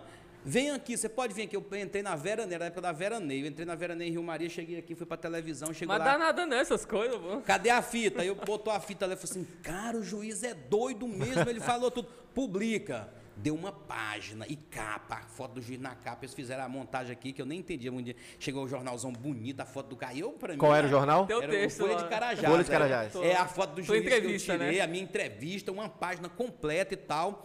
Meu irmão, quando eu distribuo o jornal na Tu rua- guarda esse jornal só? Cara, eu acho que eu tenho algumas Pô, coisas. seria da hora guardar isso aí, Cara, né? aí escuta, quando o- os vereadores viram, prefeito viu, delegado viu, comandante da polícia Todo mundo que ele viu, falou mal. Todo mundo, eles fizeram, sabe o quê? Se reuniram e foram pra cima do, dele- do- do juiz. Quando chegou na sala do juiz, aquele tanto de gente pra pegar o juiz, o juiz falou, não, esse repórter é louco. Uai, não Vocês sustentou, acham não? que eu ia falar uma coisa dessa? Não, seu, seu vereador chamar você de casa de comadres, eu chamar você, prefeito, de um faz nada. Não, esse repórter não é, não é verdade, não. E o delegado deu a pressão, saíram de lá, foram para minha. Foram lá, cadê o ramo achar o Lorivan? A vieram foi com tipo, pra me prender já, que eu tinha feito uma. Aí chegaram lá para mim, Lorivan falou que, falei, rapaz, é conversa desse juiz, rapaz. Pô, eu vou lá agora nele. Peguei a fita, uma cópia da fita que eu guardei tá bem guardada, e cheguei lá no gravadorzinho, falei, doutor, o senhor recebeu um pessoal aqui hoje cedo, Meritíssimo, e o senhor falou que eu montei matéria. Solta aqui, o senhor esqueceu o que o senhor falou? Não, o senhor esqueceu o que o senhor falou? Tá aqui uma fita para o senhor de frente para o senhor ouvir. E peguei uma cópia da fiz várias cópias da fita, entreguei para cada um dos vereadores. Então, tipo assim, era uma coisa que eu ficaria muito mal. E já teve vários desse. Quando veio, uma vez veio um coronel de Belém para prender o que diz que os policiais militares tinham matado gente, estava matando gente na zona rural. E eu meti a matéria. E aí o coronel chegou lá da corregedoria, muito bravo, para fazer o, uma- um serviço lá, mas puto com esse jornalista, esse rapazinho lá. Sim. Aí eu estou na recepção do hotel, falei assim, eu quero falar com o comandante tal. Aí assim, vai no quarto tal. Quando eu cheguei lá, que eu bati na porta, ele me deu uma raiva. Falou assim, rapaz, você me você vem no meu quarto, rapaz, você fica na recepção. E eu, molecão, bobão, voltei para a recepção, fiquei lá. Pouca hora ele vem, todo vestido de farda, tinha ido- ele veio de avião, pegou uma caminhonete daqui do comando e foi para Rio Maria. Aí ele saiu na recepção lá, sim, fala aí. Eu falei, não, eu vim aqui entrevistar o senhor sobre o desaparecimento de trabalhadores rurais em que a polícia militar é acusada. Aí ele pegou e falou assim: vai lá, anote aí. Eu falei, não, vou gravar. Não, gravar não. Você não vai gravar, não. Anote. Era casinha para mim. E Deus não abandona os seus. Aí eu anotando e sem gravar. Ele falou: bote o gravador aqui em cima da mesa. Eu botei, não vai gravar. Eu anotei tudinho. Só que quando ele começa a falar, chega o Carlos Cabral, que era o presidente do sindicato rural que estava lá para tratar com ele, e ficou do lado escutando. Meu amigo, e era uma rádiozinha que tinha lá, uma rádio pirata. E eu pego aquela fala do comandante todinha e vou pro rádio meio-dia e detono. Quando eu termino de detonar e que eu almoço, que eu volto pro meu para minha salinha que eu tinha lá, chegam dois soldados na caminhonete, doidão, e parou. Quem é o Lorivan? Quem é o Lorivan? Você, vamos agora, você tem que dar depoimento lá pro comandante no quartel que ele falou para lhe levar. Eu falei, meu amigo, me levar eu não tenho ordem judicial, não. E se você usar a força aqui, você vai se, se dar mal, porque esse comandante vai embora amanhã, você fica aqui. Ele era aqui de redenção, soldado. Mas isso era em. aqui, Rio Maria, Rio Rio Maria, Maria. né? Ana Maria. Aí ele pegou e falou, mas você tem que ir. Eu falei, eu vou. Aí eu tinha um Fusquinha com documento atrasado, eu sem habilitação, eu peguei meu Fusquinha, deixei na oficina do Soneiro, lá perto do quartel, numa esquina. Fui a pé. Falei, lá porque ele vai prender meu carro, vai me autuar porque eu não tá, e vai virar confusão, porque eu já, já sei que, que é guerra. Quando eu cheguei lá, na hora que eu entrei na sala, ele meteu a mão na mesa. Te falei, ele viu assim, carinha do interior, fraquinho e tal. Te falei que tu ia entrar numa enrascada, moleque. Tu fica te metendo e ficar escrevendo as coisas aí. Você falou no rádio algo que eu não te falei. E você não tem como provar que eu falei. Só que quando ele me chamou para ir lá, antes de eu ir, eu passei lá na casa do Carlos Cabral e contei pro Carlos Cabral. Eu falei, ele era minha testemunha. Ele falou assim, sou. Eu vi tudo que ele falou. Aí eu falei assim, olha, o senhor pode fazer, eu vou te, eu vou te levar preso para Belém. O senhor pode levar, se o senhor sumir comigo, todo mundo vai saber e o senhor vai passar vergonha, porque o, o presidente do sindicato rural e o recepcionista do hotel já assinou e que eu já digitei tudinho aqui, ó, o que eu falei no rádio foi isso aqui, ó, eles já assinaram aqui que é verdade. Aí o senhor vai brigar contra mim, contra a direção do hotel e contra o comandante e contra o, o presidente do sindicato. Então, nós temos muito cuidado com essa questão de matéria. Isso é muito importante, cara. Essa, é, essa retaguarda de prova nessa área é um trem essencial. É um trem que. pode Passei- te derrubar de uma hora pra outra, se, se Claro. você não tiver como Se não provar, tiver, né? É, é te um bota trem- na cadeia, rapaz. É, ué. Na noite pro dia. É noite Vai, pro dia. tá lá preso. Por Não, quê?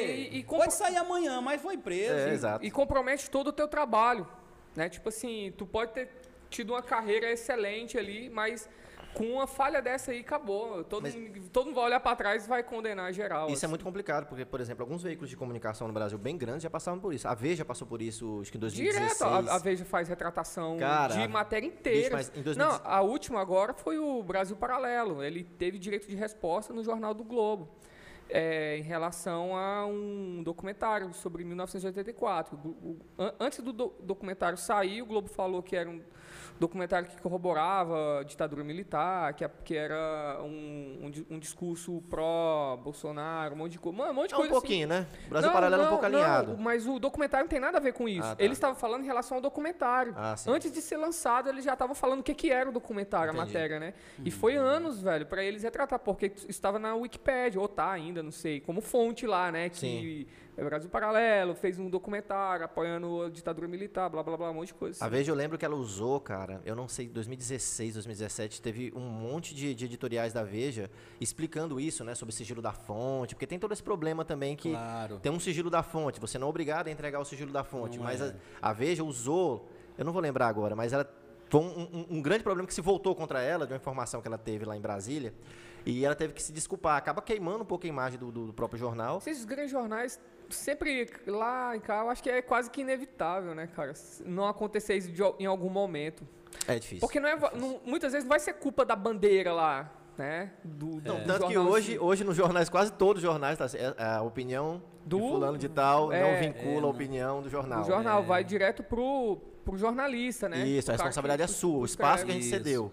Mas, Lorivan, aí hoje, cara, tu tá com um monte de projeto bacana, né? Aí, ah, no gatilho.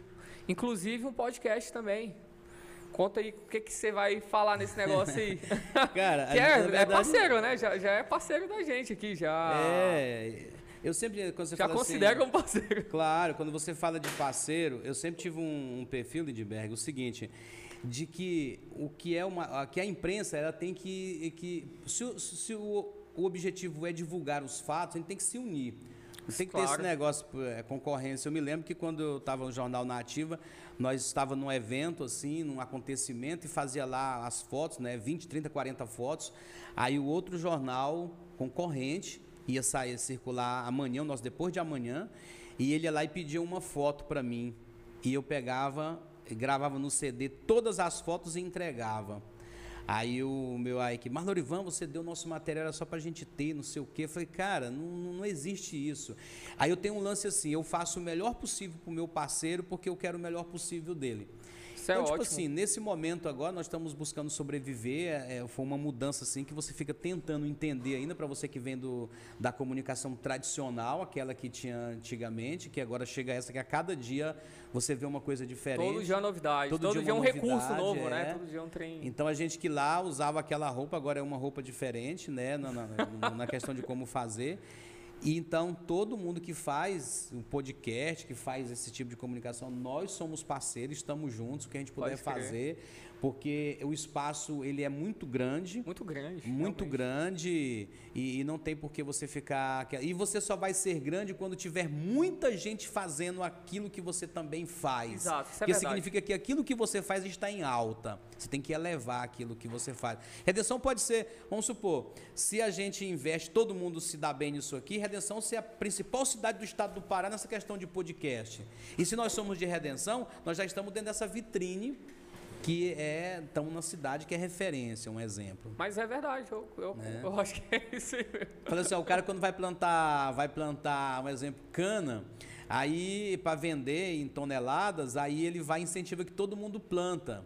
Aí o incentivador, ele vai vender de container, que ele vai comprar de todo mundo. Então você tem que incentivar. Então nós estamos com o nosso projeto, o Jornal A Notícia hoje ele é online, somente online. Quando chegou a pandemia, nós aceleramos um processo que já estava previsto, que era parar de circular o jornal, mas quando veio a pandemia, não, agora é que tem que parar mesmo para não ter jornal le- levando o vírus, pega aqui, outro pega, outro pega. Você trabalhava na intercalação lá com cinco, seis pessoas, a equipe grande, então teve que reduzir tudo. Então não tem mais ah, o, O jornal impresso físico, não. não? Não tem? Não tem. Hoje, o, toda a nossa, a nossa ideia, a nossa estrutura, o nosso pensamento, o nosso emocional voltou para esse material que a gente vai fazer o material no vídeo, fazer reportagens no vídeo. A gente chama agora é a N10 Play TV. É tipo um portal, né? É um portal. Aí nós vamos ter lá um podcast também, que a gente vai estar tá conversando com as pessoas também. E vamos produzir reportagens, tipo uma televisão. Legal. E a nossa ideia é agregar programas. Amanhã o cara quer fazer um programa, nós vamos buscar levar o nosso portal, comprar nossos equipamentos. Então a intenção é essa aí. Nós estamos lá preparando nosso estúdio. O Ige, inclusive, é o nosso consultor também, porque o Ige é referência nesse assunto aí. E a gente se conhece das antigas aí. Eu falei, vem pra cá. a gente já teve muitas pessoas diferentes, muitas ideias e pensa em muitas ideias ainda. Mas nesse conceito aí, o Isis é uma referência, ele está sendo nosso consultor. Não, aqui também não teve como, a gente quis fazer sozinho. Foi.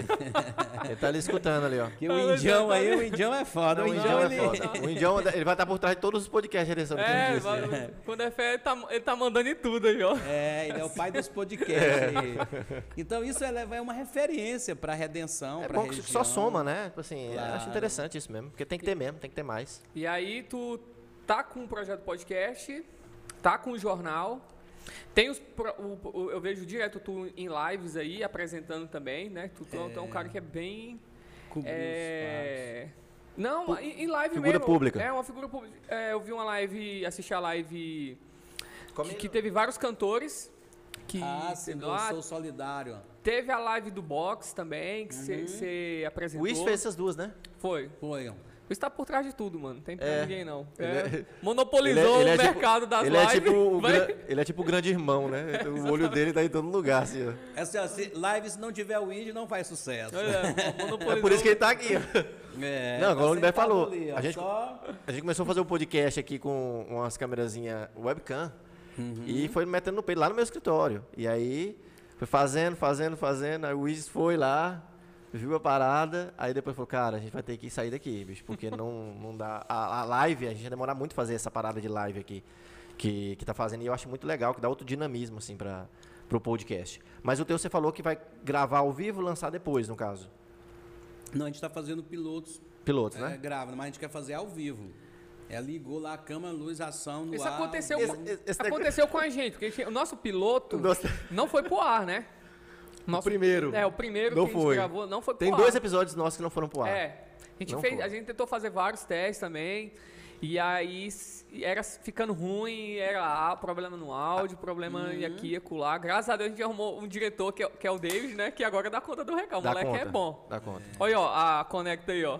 Ah, é, e fazer, um, e fazer uma. E vou, vou, fazer uma errata aqui agora. Pois é, mas errata aí. Porque a Mari, a, Mari, a Mari mandou uma mensagem para mim agora, ah. falando que não é novo o, o, provedor de internet. Eles trabalham desde 2012 na região. E faz a errata do diretor que e fez tudo. Obrigado, David, por ter feito aí que eu lançado agora, porque. Ficou bom, cara, ficou legal. Ficou show, gostei. Legal. Um abraço pessoal da, da Conecta desde 2012 na região. 2012, 2012, cara. velho. É a gente é. que tá por fora, né? É, a gente tá por fora, exatamente. Já tem uma tradição consolidada. Já, é já tem uma tradição, aí, exatamente. 2012 já tem uma historiazinha aí pra contar. Já tem é. uma reca de cliente também, com certeza. E o Juan disse que vai trazer pra gente uns copos do Tom Luke depois. Juan, tá ele tava assistindo agora. Ah, é? Abraço, mano. Traz os copos pra gente e os boné também. É porque a gente vai dando pros, pros É, porque a gente entrega pros convidados. Dá, já deu copo, já deu boné, boné. convidado. Foi todo embora já, praticamente. Foi. É. Agenda, né? Agenda. Agenda. Mas essa questão de episódio piloto é engraçado. A gente gravou o episódio piloto, aí teve um amigo nosso que chegou assim, que viu lá, né? Episódio é, piloto. Ele falou, não, pensei que era conversa com o piloto. Aí eu olhei o Calil Lidberg. Eu falei, uai, cadê o piloto? Cadê o piloto? É. Foi o Pablo, parece. Era um papo sobre aviação. É, aí a pessoa vai clicar lá e o Pablo, amigo nosso, falou, uai, cadê o piloto? Aí depois é foi entender. Sim. Gente, episódio piloto é como se fosse um teste, né? O primeiro ali. Na, é o primeiro, exatamente. Em séries é o episódio que, que vai delimitar os outros, todos os outros episódios. É o primeiro ali. episódio. A gente está fazendo assim, é, nós estamos deixando oculto, né? Sim. No é, YouTube? É, no YouTube, às vezes faz no YouTube, às vezes faz no Face, aí fica oculto. Qual é o seu nome aí, O nome do podcast? Pode falar. Pode falar? Legal, é. legal. Muito Pode bom. falar. Legal. A gente fez uma tomada de vários nomes aí, chegou, ficou com esse nome aí. Muito bom. Então a gente quer investir nessa área aí, né? E além do podcast, fazer, outro, fazer uma comunicação bem ampla, né? Sobre todas as áreas também jornalismo. A gente já cobre os fatos, né? Tem algum fato assim, a gente vai lá e faz ao vivo. Não, o bom, o bom é quando vier um, cara foda no podcast de vocês que a gente não tem braço pra alcançar, já fala pra ele vir pra cá pro nosso depois. é, Que é nos- parceria, é, pra isso também, não, mas os podcasts de São Paulo fazem isso. Isso, Por não. exemplo, o cara, se você pegar os grandes, o Flow, o Podpah, o, o, o Inteligência Limitada ou a Deriva, o cara vai na sequência, assim, na, semana sequência. todinha, o cara vai em todos, quando ele estoura em um. É, exatamente. E é... Fala. Pode falar. Não, pra falar. Era isso, é pra falar. Ah. CD lá, ó, vai lá no. Sai daqui, só pode ir lá no, no norte. É, Aí o Wiz já pega e traz no carro já. Pô, Que o Wiz vai estar lá e já traz pra cá. É interessante. O Wiz já traz pra cá. É, E o é interessante já porque, tá. cada, porque cada um tem um perfil. Isso. Lá a É. gente tem um perfil, aqui você já Exatamente, tem outro. é. Então, Isso. vai agradar o, Isso é- o- o público que gosta mais do perfil de vocês, vai ter oportunidade de ter aquele entrevistado para vocês explorar da Isso forma é muito vocês. E a conversa é diferente. É a conversa É. é diferente. Tipo assim, A audi- audiência é, é a outra, audiência é exatamente. outra. Por exemplo, se exatamente. tiver outro podcast e te convidar, vai ser outro papo. Outra coisa. Não vai ter nada a ver É. com o que a gente Tá vendo? teve. Exato. aqui. Não tem nada a ver. Foi o que o Cícero falou aquele dia, né? Tipo assim, ele fala, cara, eu vejo muito Flow, mas eu gosto mais do Podpah. Porque o Podpah é mais zoeiro, né? Fala mais com jovem. O Flow fala mais com o pessoal um pouco mais velho, o É, público. E, e vai é- indo. Realmente É é, é artista- perfil. a- aquele campo de artistas mais elitizado. Deixa eu assim, comer tal. aqui um salgadinho. É, e tu é muito do meio. ah, tu tá muito. Tu tá sempre, na verdade, nesse meio político aí, né? Então, vai ter mais esse viés de chamar candidato, essa galera que tá é, tendo um, um- exercendo um papel político na cidade, assim. Sim, a gente quer. A gente, como eu venho dessa área mais política, assim, né, nós vamos ter sim deputados. A gente pretende, é, não só dentro do podcast, pretende ir para Brasília, chegar lá. Montar tudinho lá. Montar, botar o nosso cone, nossa fita zebrada ali, nossos tripés ali, ficar ali entrevistando os políticos da região que a gente encontrar por lá. A gente quer trabalhar bem nessa parte aí, né? Na parte política, né? Em todas as áreas, né? Isso é muito. A gente precisa disso. Sim. Eu acho que isso é fundamental. Principalmente se tu. que Eu acho que é o que tu quer. Cobrir a região toda aqui, né? É, a gente Nesse sentido aí. Claro, porque o jornal, ele, ele, tem, ele tem base, eu digo que tem ainda porque os parceiros continuam lá, aqui em 16 municípios. Olha só. com pessoas. A gente atuava em 20, 24 municípios, mas em 16 municípios tem as pessoas lá. Cada município tu tem uma pessoa Tem. que, tipo, que Tem as escreve, passa pessoas, informação. Passa tudinho e informação, que escreve, tira foto, que está nos eventos, que vai buscar informação. E as pessoas estão disponíveis. Então a gente quer atuar nessa região toda aí, né? E com o tempo conseguir mandar um equipamentozinho para cada cidade, uma máquina. Hoje com o celular a pessoa já. Aí você leva um, um atrativozinho a mais, um microfonezinho de lapela que ele conecta aqui no telefone. Você dá um tripézinho para ele, você leva uma luzinha, o cara já se sente, manda uma canopla para ele, um microfone. Nas condições de fazer É. o trabalho E hoje tá bem melhor. mais fácil, né, Lorivan, também, assim, essa comunicação. né? Não, e Isso. esses equipamentos, hoje eles estão bem acessíveis. Claro. É, a gente gravava um podcast com webcam. É. E na época que você começa ali fazendo, por exemplo, em Rio Maria, tinha que ser câmera profissional. Porque É. não tinha nem celular, não tinha nem câmera digital, que é aquelas Sonyzinha. Hum, não E, tinha. e uma câmera era muito cara. Tinha só câmera de filme. Como é que era isso aí? Não, era no filme, eu comprava o filme, tinha de 12 ah, poses. Kodak, zona? É, 12 poses, 36 poses. Isso. E não podia, só via depois se deu Só certo. depois. Mas pra filmar, era só câmera profissional. Pra filmar era só que era que não era câmera profissional, era tipo assim, era a Panasoniczinha, né? Não era nem a M1000 ainda, era uma Tá o mais compacta, aquela da fitona aí. assim, Ah, né? não, tirou, tirou. Só tinha aquela, né? Quanto mais ou menos? Como? Quanto era uma câmera dessa pra filmar ali no início? O valor O dela? valor, na época. Ah, é, rapaz, muito tempo. Mas, tipo assim, digamos que. Hoje, como- Hoje seria- dois mil reais. Na época, Naquela época. Então é muito assim, caro. Digamos assim, é, comparando o preço de lá pra hoje. Digamos assim, o cara pra comprar uma câmerazinha era dois mil, dois mil e quinhentos reais. Aham.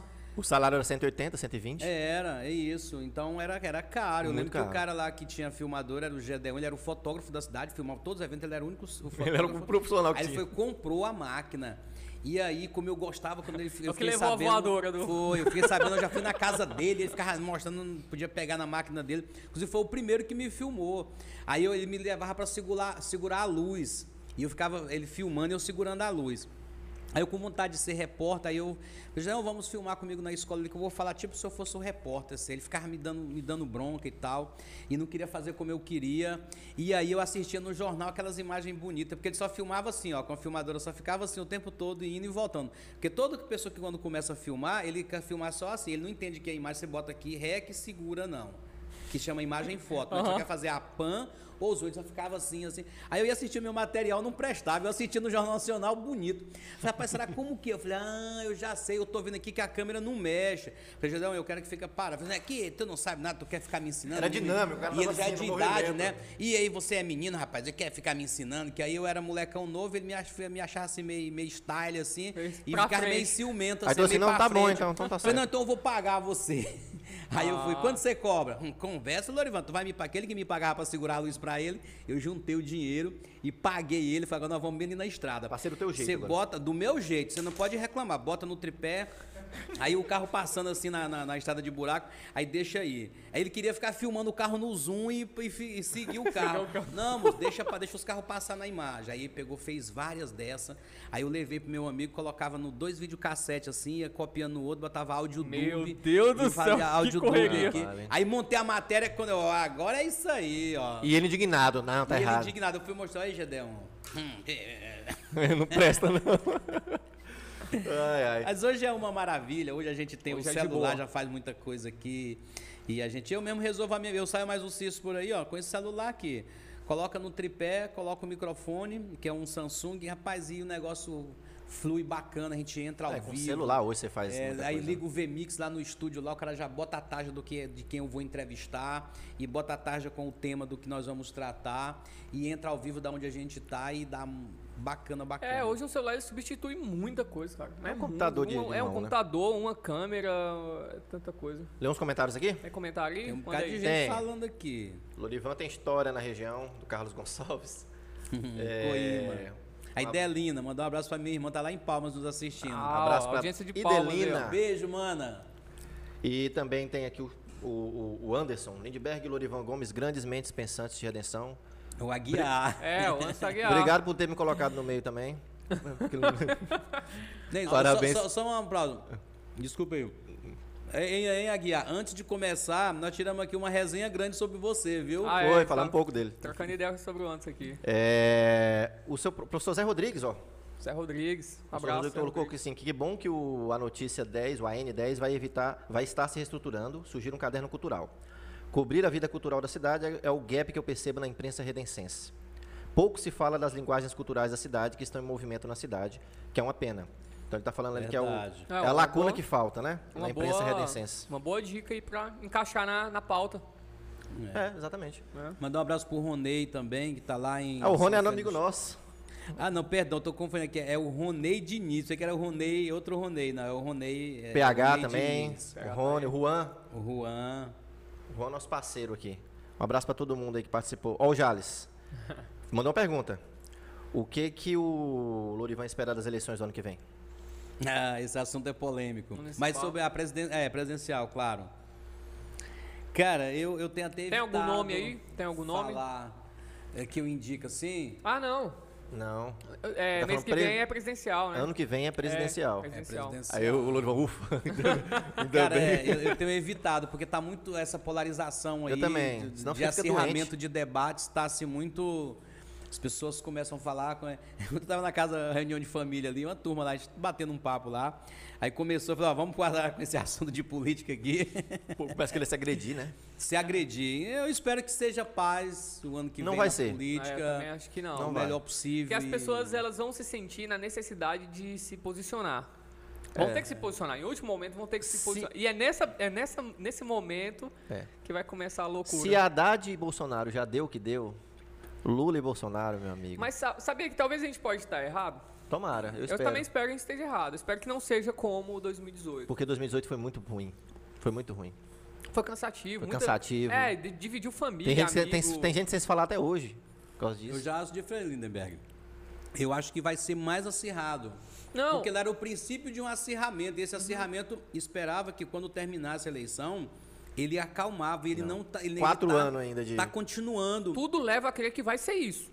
Eu tô fazendo, a gente pode estar errado. É. Tomara que sejamos. É, mas, mas, tomara. estejamos isso, errados. mas tudo leva a que vai ser isso mesmo. Que vai- é o que eu falei, né? As pessoas elas vão ter que se posicionar.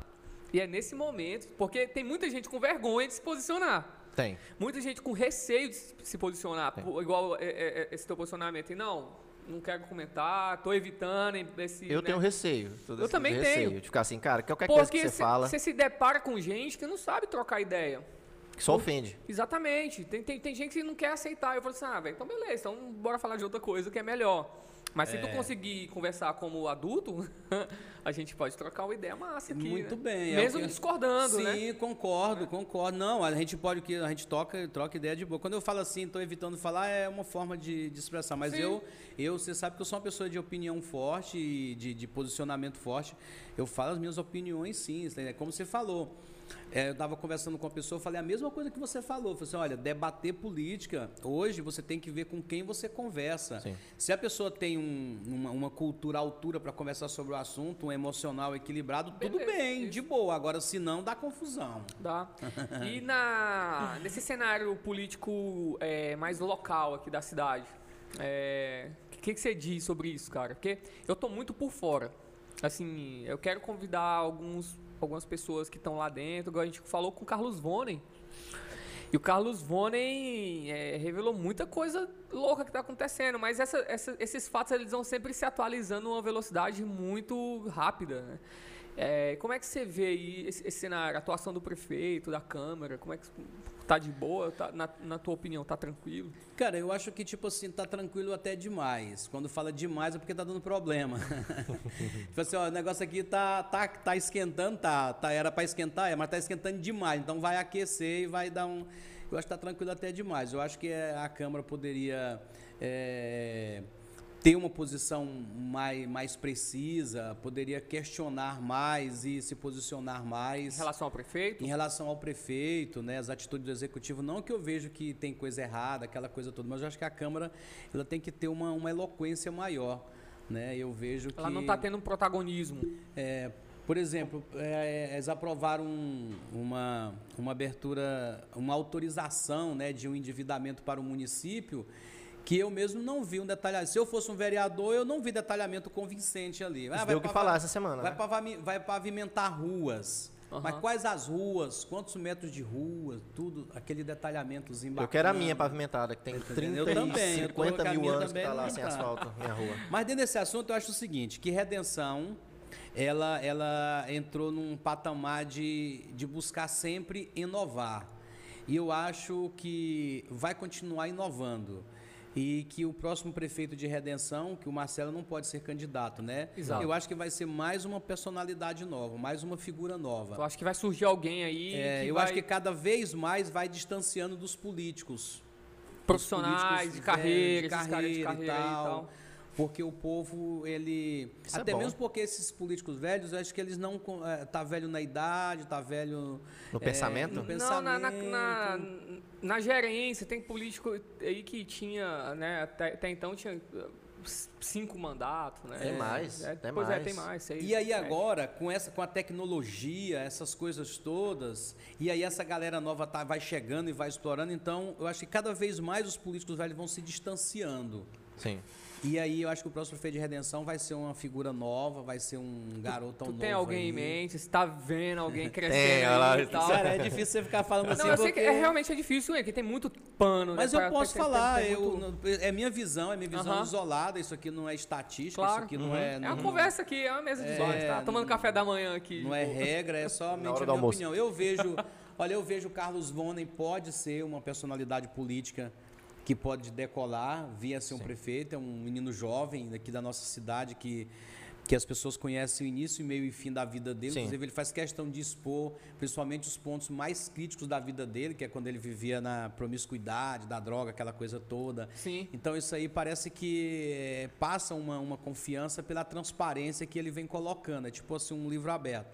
Eu vejo outro menino também que está se destacando bem, o Wilker Muniz, Will, né, que é o secretário de obras do município. Ele tem um perfil também assim que que se ele for para cima mesmo, pode ser uma pessoa que tem com condições de competir. Não conheço o Wilker, tu conhece? Não conheço. Ele é daqui? É daqui, o Wilker é da imprensa, né? Aham. Ele no Esse governo- nome é familiar. É, o Wilker mas- Muniz. Ele trabalhava no SBT, nós já trabalhamos juntos fazendo campanhas eleitorais também.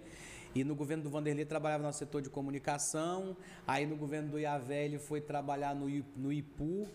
Depois veio para esse comitê de, de crise do Covid. Ele está sempre ali atuando, na máquina ali. É, aí veio agora a eleição do Marcelo, ele ajudando, e aí ele foi nomeado secretário de obras, que foi uma, assim, uma, é, é, uma, um fator surpresa, porque geralmente busca para a Secretaria de Obras um cara ligado a, mais a esse setor de obras. O Wilker ele não tinha nenhuma ligação. Mas está fazendo um bom Mas trabalho. ele está fazendo um bom trabalho. Aparentemente você vê que ele busca uma dinâmica ali. Eu acho que porque ele pensa que ele é jovem e que não tem uma experiência maior, então ele se esforça dobrado para cobrir essa parte que ele não tem. Ele acaba com isso se sobressaindo. Que da hora. Eu vejo também o Cadu Cadu, né, o Cadu, que não foi candidato, né? Não foi candidato, mas ele, ele, eu acredito que o Cadu foi a energia que fez mover a campanha do Marcelo.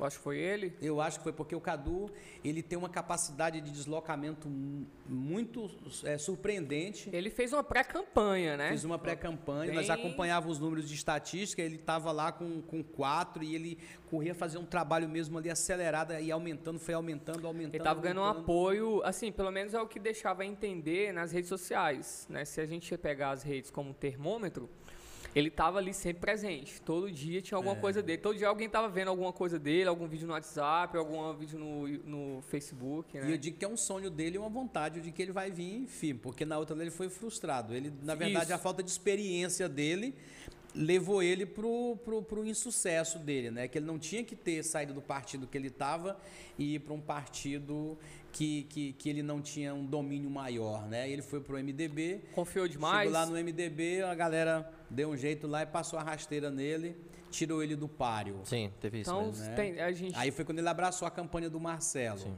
Carlos Vonen, Cadu, o Wilker. O Wilker. É, o Carlos Vone eu acho que ele tem muita força. Eu, tem. eu minha, na minha visão, eu acho que ele levou um, assim, a boa parte dos votos para o Marcelo. Assim, foi, foi uma boa jogada ter colocado ele como vice ali. Ele, ele apareceu, deu a impressão que ele apareceu mais do, do que o, o próprio Marcelo, né? Assim, Porque, na verdade, o movimento, o Cadu que fazia o movimento no início. O Isso, Cadu é que tinha é. um grupo, o Cadu é que tinha uma mobilização, aí depois Veio o grupo dos servidores públicos, eles mobilizaram, mas o Cadu que ia lá fazer aquela semente da motivação. Eu digo o seguinte, que o prefeito Marcelo, ele tem que ser muito grato, se ele for um cara que ele olhar para, se for um cara grato, assim, com as coisas boas que acontecem para ele, uhum. tem que ser muito grato ao Carlos Vonen, que levou uma mídia para a campanha dele, e a personalidade do próprio Carlos Vone, né? Claro. Tipo assim, eu acho que quem guiou a, a, a, campanha foi a personalidade do Carlos Vone, assim, a foi. impressão que eu tive. Porque o Vone estava na televisão, aquela coisa onde ele chegava, o pessoal queria falar com ele, aquela coisa toda, e ele tinha aquela, aquela personalidade assim neutra, não era aquele cara que tinha já alguns ranços. É, realmente. Então ele chegava, Sim. penetrava em tudo. Então, Carlos Vone, o Cadu, que o Cadu que dava a explosão, de uma, um pouco mais de experiência, aquela coisa toda, e a mídia a equipe de comunicação da campanha do Marcelo. Então foi um tripé. Eu acho que, espero que o Marcelo não apele, o Marcelo foi o que menos contribuiu para a eleição dele. ele, foi, esse, ele eu... foi, conduzido, o, o setor de comunicação dele muito boa, né, a comunicação, o marketing, a estratégia. Eu acompanhei, eu não estava fazendo campanha aqui, mas eu acompanhava. O Ige participou, inclusive, dessa equipe do Marcelo. O Ige também está nessa. É, é, o Ige está em todas. então, a equipe de comunicação do Marcelo, um tri, uma base do tripé. O Carlos Vona é outra base do tripé. E o Carlos Eduardo, a outra base do tripé. É, o, o primeiro dever de um homem é ser grato. Essa, essa é a verdade. E, e, não tem o porquê ele não ser grato a, a tudo isso, né? É, entender que ele, ele foi levado. Isso, isso é bom. É, isso não tira o, o brilho dele, o, pa, o, papel dele, não diminui ele, né? Assim, é, só, eu, só eu, teve um azedo nesse tripé aí, né? No, no, no, nesses, nesses três. Da, com a comunicação, eu acho que está indo bem. Eu vejo que o pessoal que ajudou ele ah, estão trabalhando lá e tal, né? E tá todo, não vi ninguém fazendo comentários assim de insatisfação. O Carlos Vonley já vi ele meio insatisfeito por aí, mas eu, ele tem conseguido contornar e está indo bem. Aí já com o Cadu desandou, né? É, o Cadu foi, foi. Hoje você não pode chamar para a mesma, pra mesma mesa, para a mesma mesa, o Cadu e o. Para a mesma festa, né? Para a mesma festa. Inclusive lá no aeroporto eu estava observando. A turma do Marcelo numa sala e a turma do Cadu lá distante. Eles não se aproximavam. Então, é, então Cara, mas... são, são adversários. É, é tipo adversário. Política municipal é, é um trem. Terminou a eleição, racharam logo em seguida. Tu acha que isso poderia ter sido evitado? Eu acho que sim. Como? Mas eu acho que, tipo assim, é, com conversa, com diálogo, Diálogos, exato. com, com renúncia dos dois lados, né? Porque se a gente está divergindo de uma situação aqui, eu não tenho que entender que o meu ego tem que sobrepor o meu querer, a minha vontade. Eu posso ceder um pouco, você Sim. cede um pouco. Claro. né? Se eu tenho aquele, aquela vaidade de fazer aquilo daquele jeito, eu vou abrir mão disso aqui, porque eu acho que o que vale na vida é a felicidade. A gente tem que medir o nosso índice de felicidade, índice de poder, índice de dinheiro. Isso aí só leva para infelicidade, porque você racha. Pois é, mas isso não é um contrassenso do poder também? O ego ali, ninguém cede. Ninguém ali, cede. Ninguém cede. É um contrassenso ali porque é, é, é, o que você está falando é o que tem que ser feito. Claro. Mas na prática é testa contra testa. A situação, muitas vezes, ela te coloca. E é uma querer bobeira. Se autoafirmar, no Isso, caso. mas às vezes é uma bobeira, pode ser resolvido numa conversa simples. É, sim. Mas aí o ego fala mais alto. Agora veja só, esses rachas, assim, por exemplo, nós estamos caminhando junto aqui, disputando uma eleição e tal, todo mundo empolgado na campanha e ganha. Aí logo em seguida tem um racha. Isso só acontece com os políticos mais novos. Não, não só com, com o político mais novos, mas na maioria das vezes com os políticos mais novos. Por exemplo, se o Cadu ou o Marcelo fossem os políticos mais tarimbados, eles não tinham rachado. Mais experiente. Mais experiente. Mais de boa. Porque, é tipo assim, Interessante cara, é melhor um amigo, um parceiro forte aqui do que eu impor um ego aqui. Então, como eles dois, o Marcelo, apesar que tinha sido vereador, tinha sido vice-prefeito, mas esse negócio de ser candidato a prefeito caiu no colo dele. Não, não tava, nem passava. Eu acho que o Marcelo nunca pensou em ser prefeito de redenção. Também, é. E aí, de repente, caiu no colo dele. Porque o candidato do Iavé era o Cadu. Se o Cadu, se o Iavé não tivesse morrido, o candidato seria o Cadu. Eu tinha pra mim que o Marcelo não ia se, eh, se candidatar. Eu tinha para mim, eu sempre tive, será que vai? Será que vai? Não, Será eu que achava que ia já. Eu achava que é. ia. Aí, Mas, mas ele, tipo assim, mas, mas ele, ele, ele, não, ele não ia para prefeito, não, porque, porque ele era do grupo do Iavé e o grupo do Iavé era o Cadu. Não, sim, não Aí com, quando com- ele morreu, o, o Cadu perdeu força na articulação do MDB, o MDB tirou a, a candidatura do Cadu e aí o grupo do Iavé ficou sem candidato. Aí eles foram buscar um candidato. Primeiro desenhou-se a Renata, aí não deu certo, aí caiu no colo do, do Marcelo. Marcelo. Então, de uma certa forma, essa questão do Marcelo ser prefeito foi uma coisa nova. Então, o cara no novo, ele não tem muita experiência De aliança, de. de, é, né? de aliança, essas coisas. Agora, esses políticos antigão aí, meu irmão, eles, eles renunciam de muitas coisas para manter o grupo, para A manter gente tá vendo a o governo federal fazer isso agora, né? A Exa- força, né? A- Exatamente. Até o governo Bolsonaro que quer ser o diferentão aí, ele tá, tá se fazendo isso, exatamente. Se dobrar o o jogo é centrão. esse. É, Mas é isso. é isso, é isso aí, mano. Muito Eu bom. acho que tem. Eu acho que é o, o- até o Juan, vou trazer nossos copos aí. Vou mandar um salve. Obrigado, Lorivan, pela É presença. isso aí, Ô, cara. cara. Obrigado por ter aceito. Foi ótimo. Foi legal mesmo pra caramba. Aqui com você. Foi muito bom. Muita gente tinha pedido. E Isso. tamo aí. Episódio. Deixa eu ver se não tem mais nenhuma. nenhuma... Eu que agradeço, Manda- muito feliz de ter vindo participar aqui. Manda um abraço pro Diego Camilo. Diego Camilo. Ah, o Diego, ele tá- tá, em todas, tá aqui. assistindo todas. O Diego é o onipresente também de Ah. redenção. Tá lá no podcast SBT, aqui na política. Abraço ao nosso amigo Diego. Tem um Legal. perguntando aqui, ó, o Jales, para deputados estaduais. Por meu conhecimento aqui, o Cadu quer ser candidato a deputado estadual. Ele vai vir como Cadu. deputado? Ele quer, se depender dele, né? Somente dele, ele, ele quer. É uma boa, que mora e aqui. só o é, Cadu aqui, é da né? gente, o né? Alex Tá vem aqui. para reeleição, com certeza. É, tem um, tem um, um candidato. Ah, o Renê. O doutor Renê Sim, também. É um nome bem, bem o ventilado, Renê né? tá firme para ser candidato a deputado estadual pelo PSB. Entreguinha também. Então do. já temos três, né? Aí. Sim. Entreguinha do Tono Lucro aqui. E chegou aqui o, o cara do Dom Luca, aparece aqui, dá um, Esse dá um é salve. potência. Esse é o Juan. Tem que conversar com o Juan pode uma hora aqui. Pois é, aí, Luan. Tudo bom? Como é que você tá, Juan? Graças eu recebi daí que eu fiquei sabendo. Já tá na lista, já. Já, já, já, já tá na lista. Ó, o, o Juan é o mascote do jovem empreendedor. Eu boto fé. É, já muito tá na obrigado, lista. muito Valeu, obrigado Juan. mesmo. Valeu mesmo. Obrigadão, irmão. E é isso aí, Lorivan. Obrigado pela presença. Tá bom, meu irmão. Eu que agradeço. Um grande abraço, aí. tamo junto. Não esquece da parada dos, dos- Quando o Helder Barbado chegar pra conversar Pois contigo, é. aí tu manda ele aqui também. É, manda ele Quer conversar com o Helder Barbado. Um abraço pro Tô no Lucro, mais Bom. uma vez aí, cara. Representou geral aqui com a gente. Representou total, Muito galera bom. da Conecta. É, o Luan. Pessoal, siga o Lorivan nas redes sociais, né? Vai lá Isso no, aí. no- Portal AN também, né? É, Tava N10. siga o Portal AN10, siga na, o perfil pessoal dele. Como é que é teu perfil? Diga aí, pô. Meu perfil pessoal é Lourivan Gomes. Lourivan. Lorivan ponto Gomes, Pronto. Lorivan Tem algum Gomes, canal é. no YouTube lá? É, não, não tenho, não. Tenho só Ainda, do né? jornal, só Ainda, né? N10. Tudo é N10. A N10. É. Em breve vai ter aí. em tem breve que o podcast ter um- do, da N10 lá. Pô, Olha, eu quero agradecer vocês. Eu não tinha, não tinha tido a oportunidade de conhecê-los pessoalmente ainda. O. Lindbergh eu já conhecia de nome por algum mas tempo, né? não pessoalmente, né? Não, pessoalmente. Tivemos uma parceria no jornal e ele fazia lá uns textos lá, publicava lá no jornal. O, o Calil conhecia aqui através do podcast assistindo outro dia. E eu acho que esse podcast aqui, ele, ele trouxe uma coisa especial também que... Porque as pessoas têm diferenças, Uhum. né? E, e mesmo sem se conhecer mais o Lindbergh, mas nós tínhamos diferenças. É, vocês tiveram, vocês tiveram a tretinha aí. Ah, rapaz, esse Lindbergh já me passou raiva. e aí eu falava, cara, eu vou, vou bater nesse cara. É a cereja do bolo. Vocês isso aqui. brigaram no Facebook. Essa é a cereja do Cara, bolo. era uma situação brigaram assim. Aí eu lembro que um dia eu peguei e falei assim, eu falei assim, eu falei assim, o Aguiar, bicho, eu tô puto com um cara, bicho, assim, assim, Quem o cara. que é? Aí quem é? Eu falei, é o fulano. Eu falei assim, tu conhece esse cara, bicho? Que ele botou um negócio do jornal lá, assim, que parece. Falei, cara, esse aqui é o Lindbergh, daquele.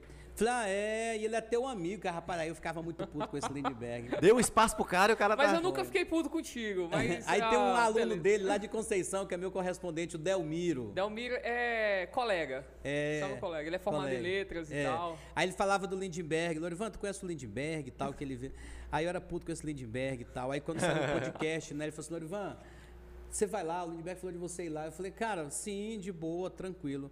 Então eu acho que por isso que é bom que os acirramentos eles não sejam muito aquecidos no momento que você está de cabeça quente, porque por trás de uma opinião é só uma opinião às vezes. Existe uma pessoa, existe, exatamente. existe uma, toda uma história. Com certeza. E eu quero falar que eu lhe admiro, Pô, obrigado, tá cara. entendendo? Você é um cara que E é tem. recíproco também. Claro. Que bonito isso aqui, cara.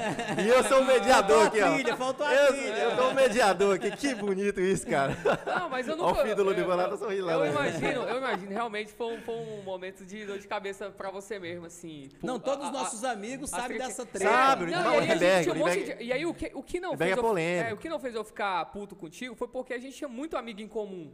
Então tinha o Anderson, tinha Era. o Não, tinha um monte de amigos. no- tudo em comum, os amigos. É, tudo em comum. Eu falei assim, ah, não tem porque eu Todo amigo meu que eu falava, não, eu conheço ele, Lorivan. Eu falei, cara, pô, fala pra ele que eu tô puto com ele. Eu Aí me lembro. falavam, me falavam, a galera chegava e falava, o Lorivan tá puto contigo. Eu falei assim, que bobagem, mano. É, eu vou dar um abraço nele.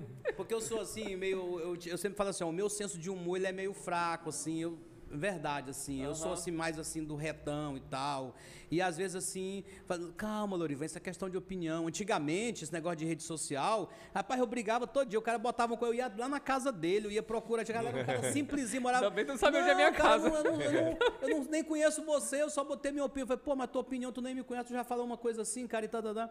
Aí agora não, eu já sou um cara mais relax. Uma E moderada. foi, só questão, foi só uma questão assim de, de opinião. Foi. Mas eu acho que uma, era uma necessidade da gente se conhecer melhor. Que bom, e né? que bom que foi assim, né, cara? Que bom que foi uma conversa maravilhosa dessa aqui. Pessoal, Valeu também, Valeu. Valeu, gente. Ó, um É isso beijo aí. para todos. Eu estou muito feliz de ter participado aqui. Que a gente continue todos unidos pela comunicação É aí. do sul do Pará. É isso aí, meu brother. Um e abraço. esse podcast hoje representou o que realmente um podcast É um é. podcast. A- que- o que é alinhamento norte, né? de diferenças, né? Exato, tipo assim, exato. você não precisa brigar com os outros, nem matar as pessoas, nem ofender ninguém. Nem bater! É, você pode discordar das pessoas numa boa. Tranquilo. É, Claro. Levem isso para 2018. Pessoal, muito obrigado pela audiência de Valeu, vocês aí. pessoal. Um abraço. Valeu. E até a próxima. Daqui a pouco, Valeu. duas e meia. Diego. Camilo. É, valeu.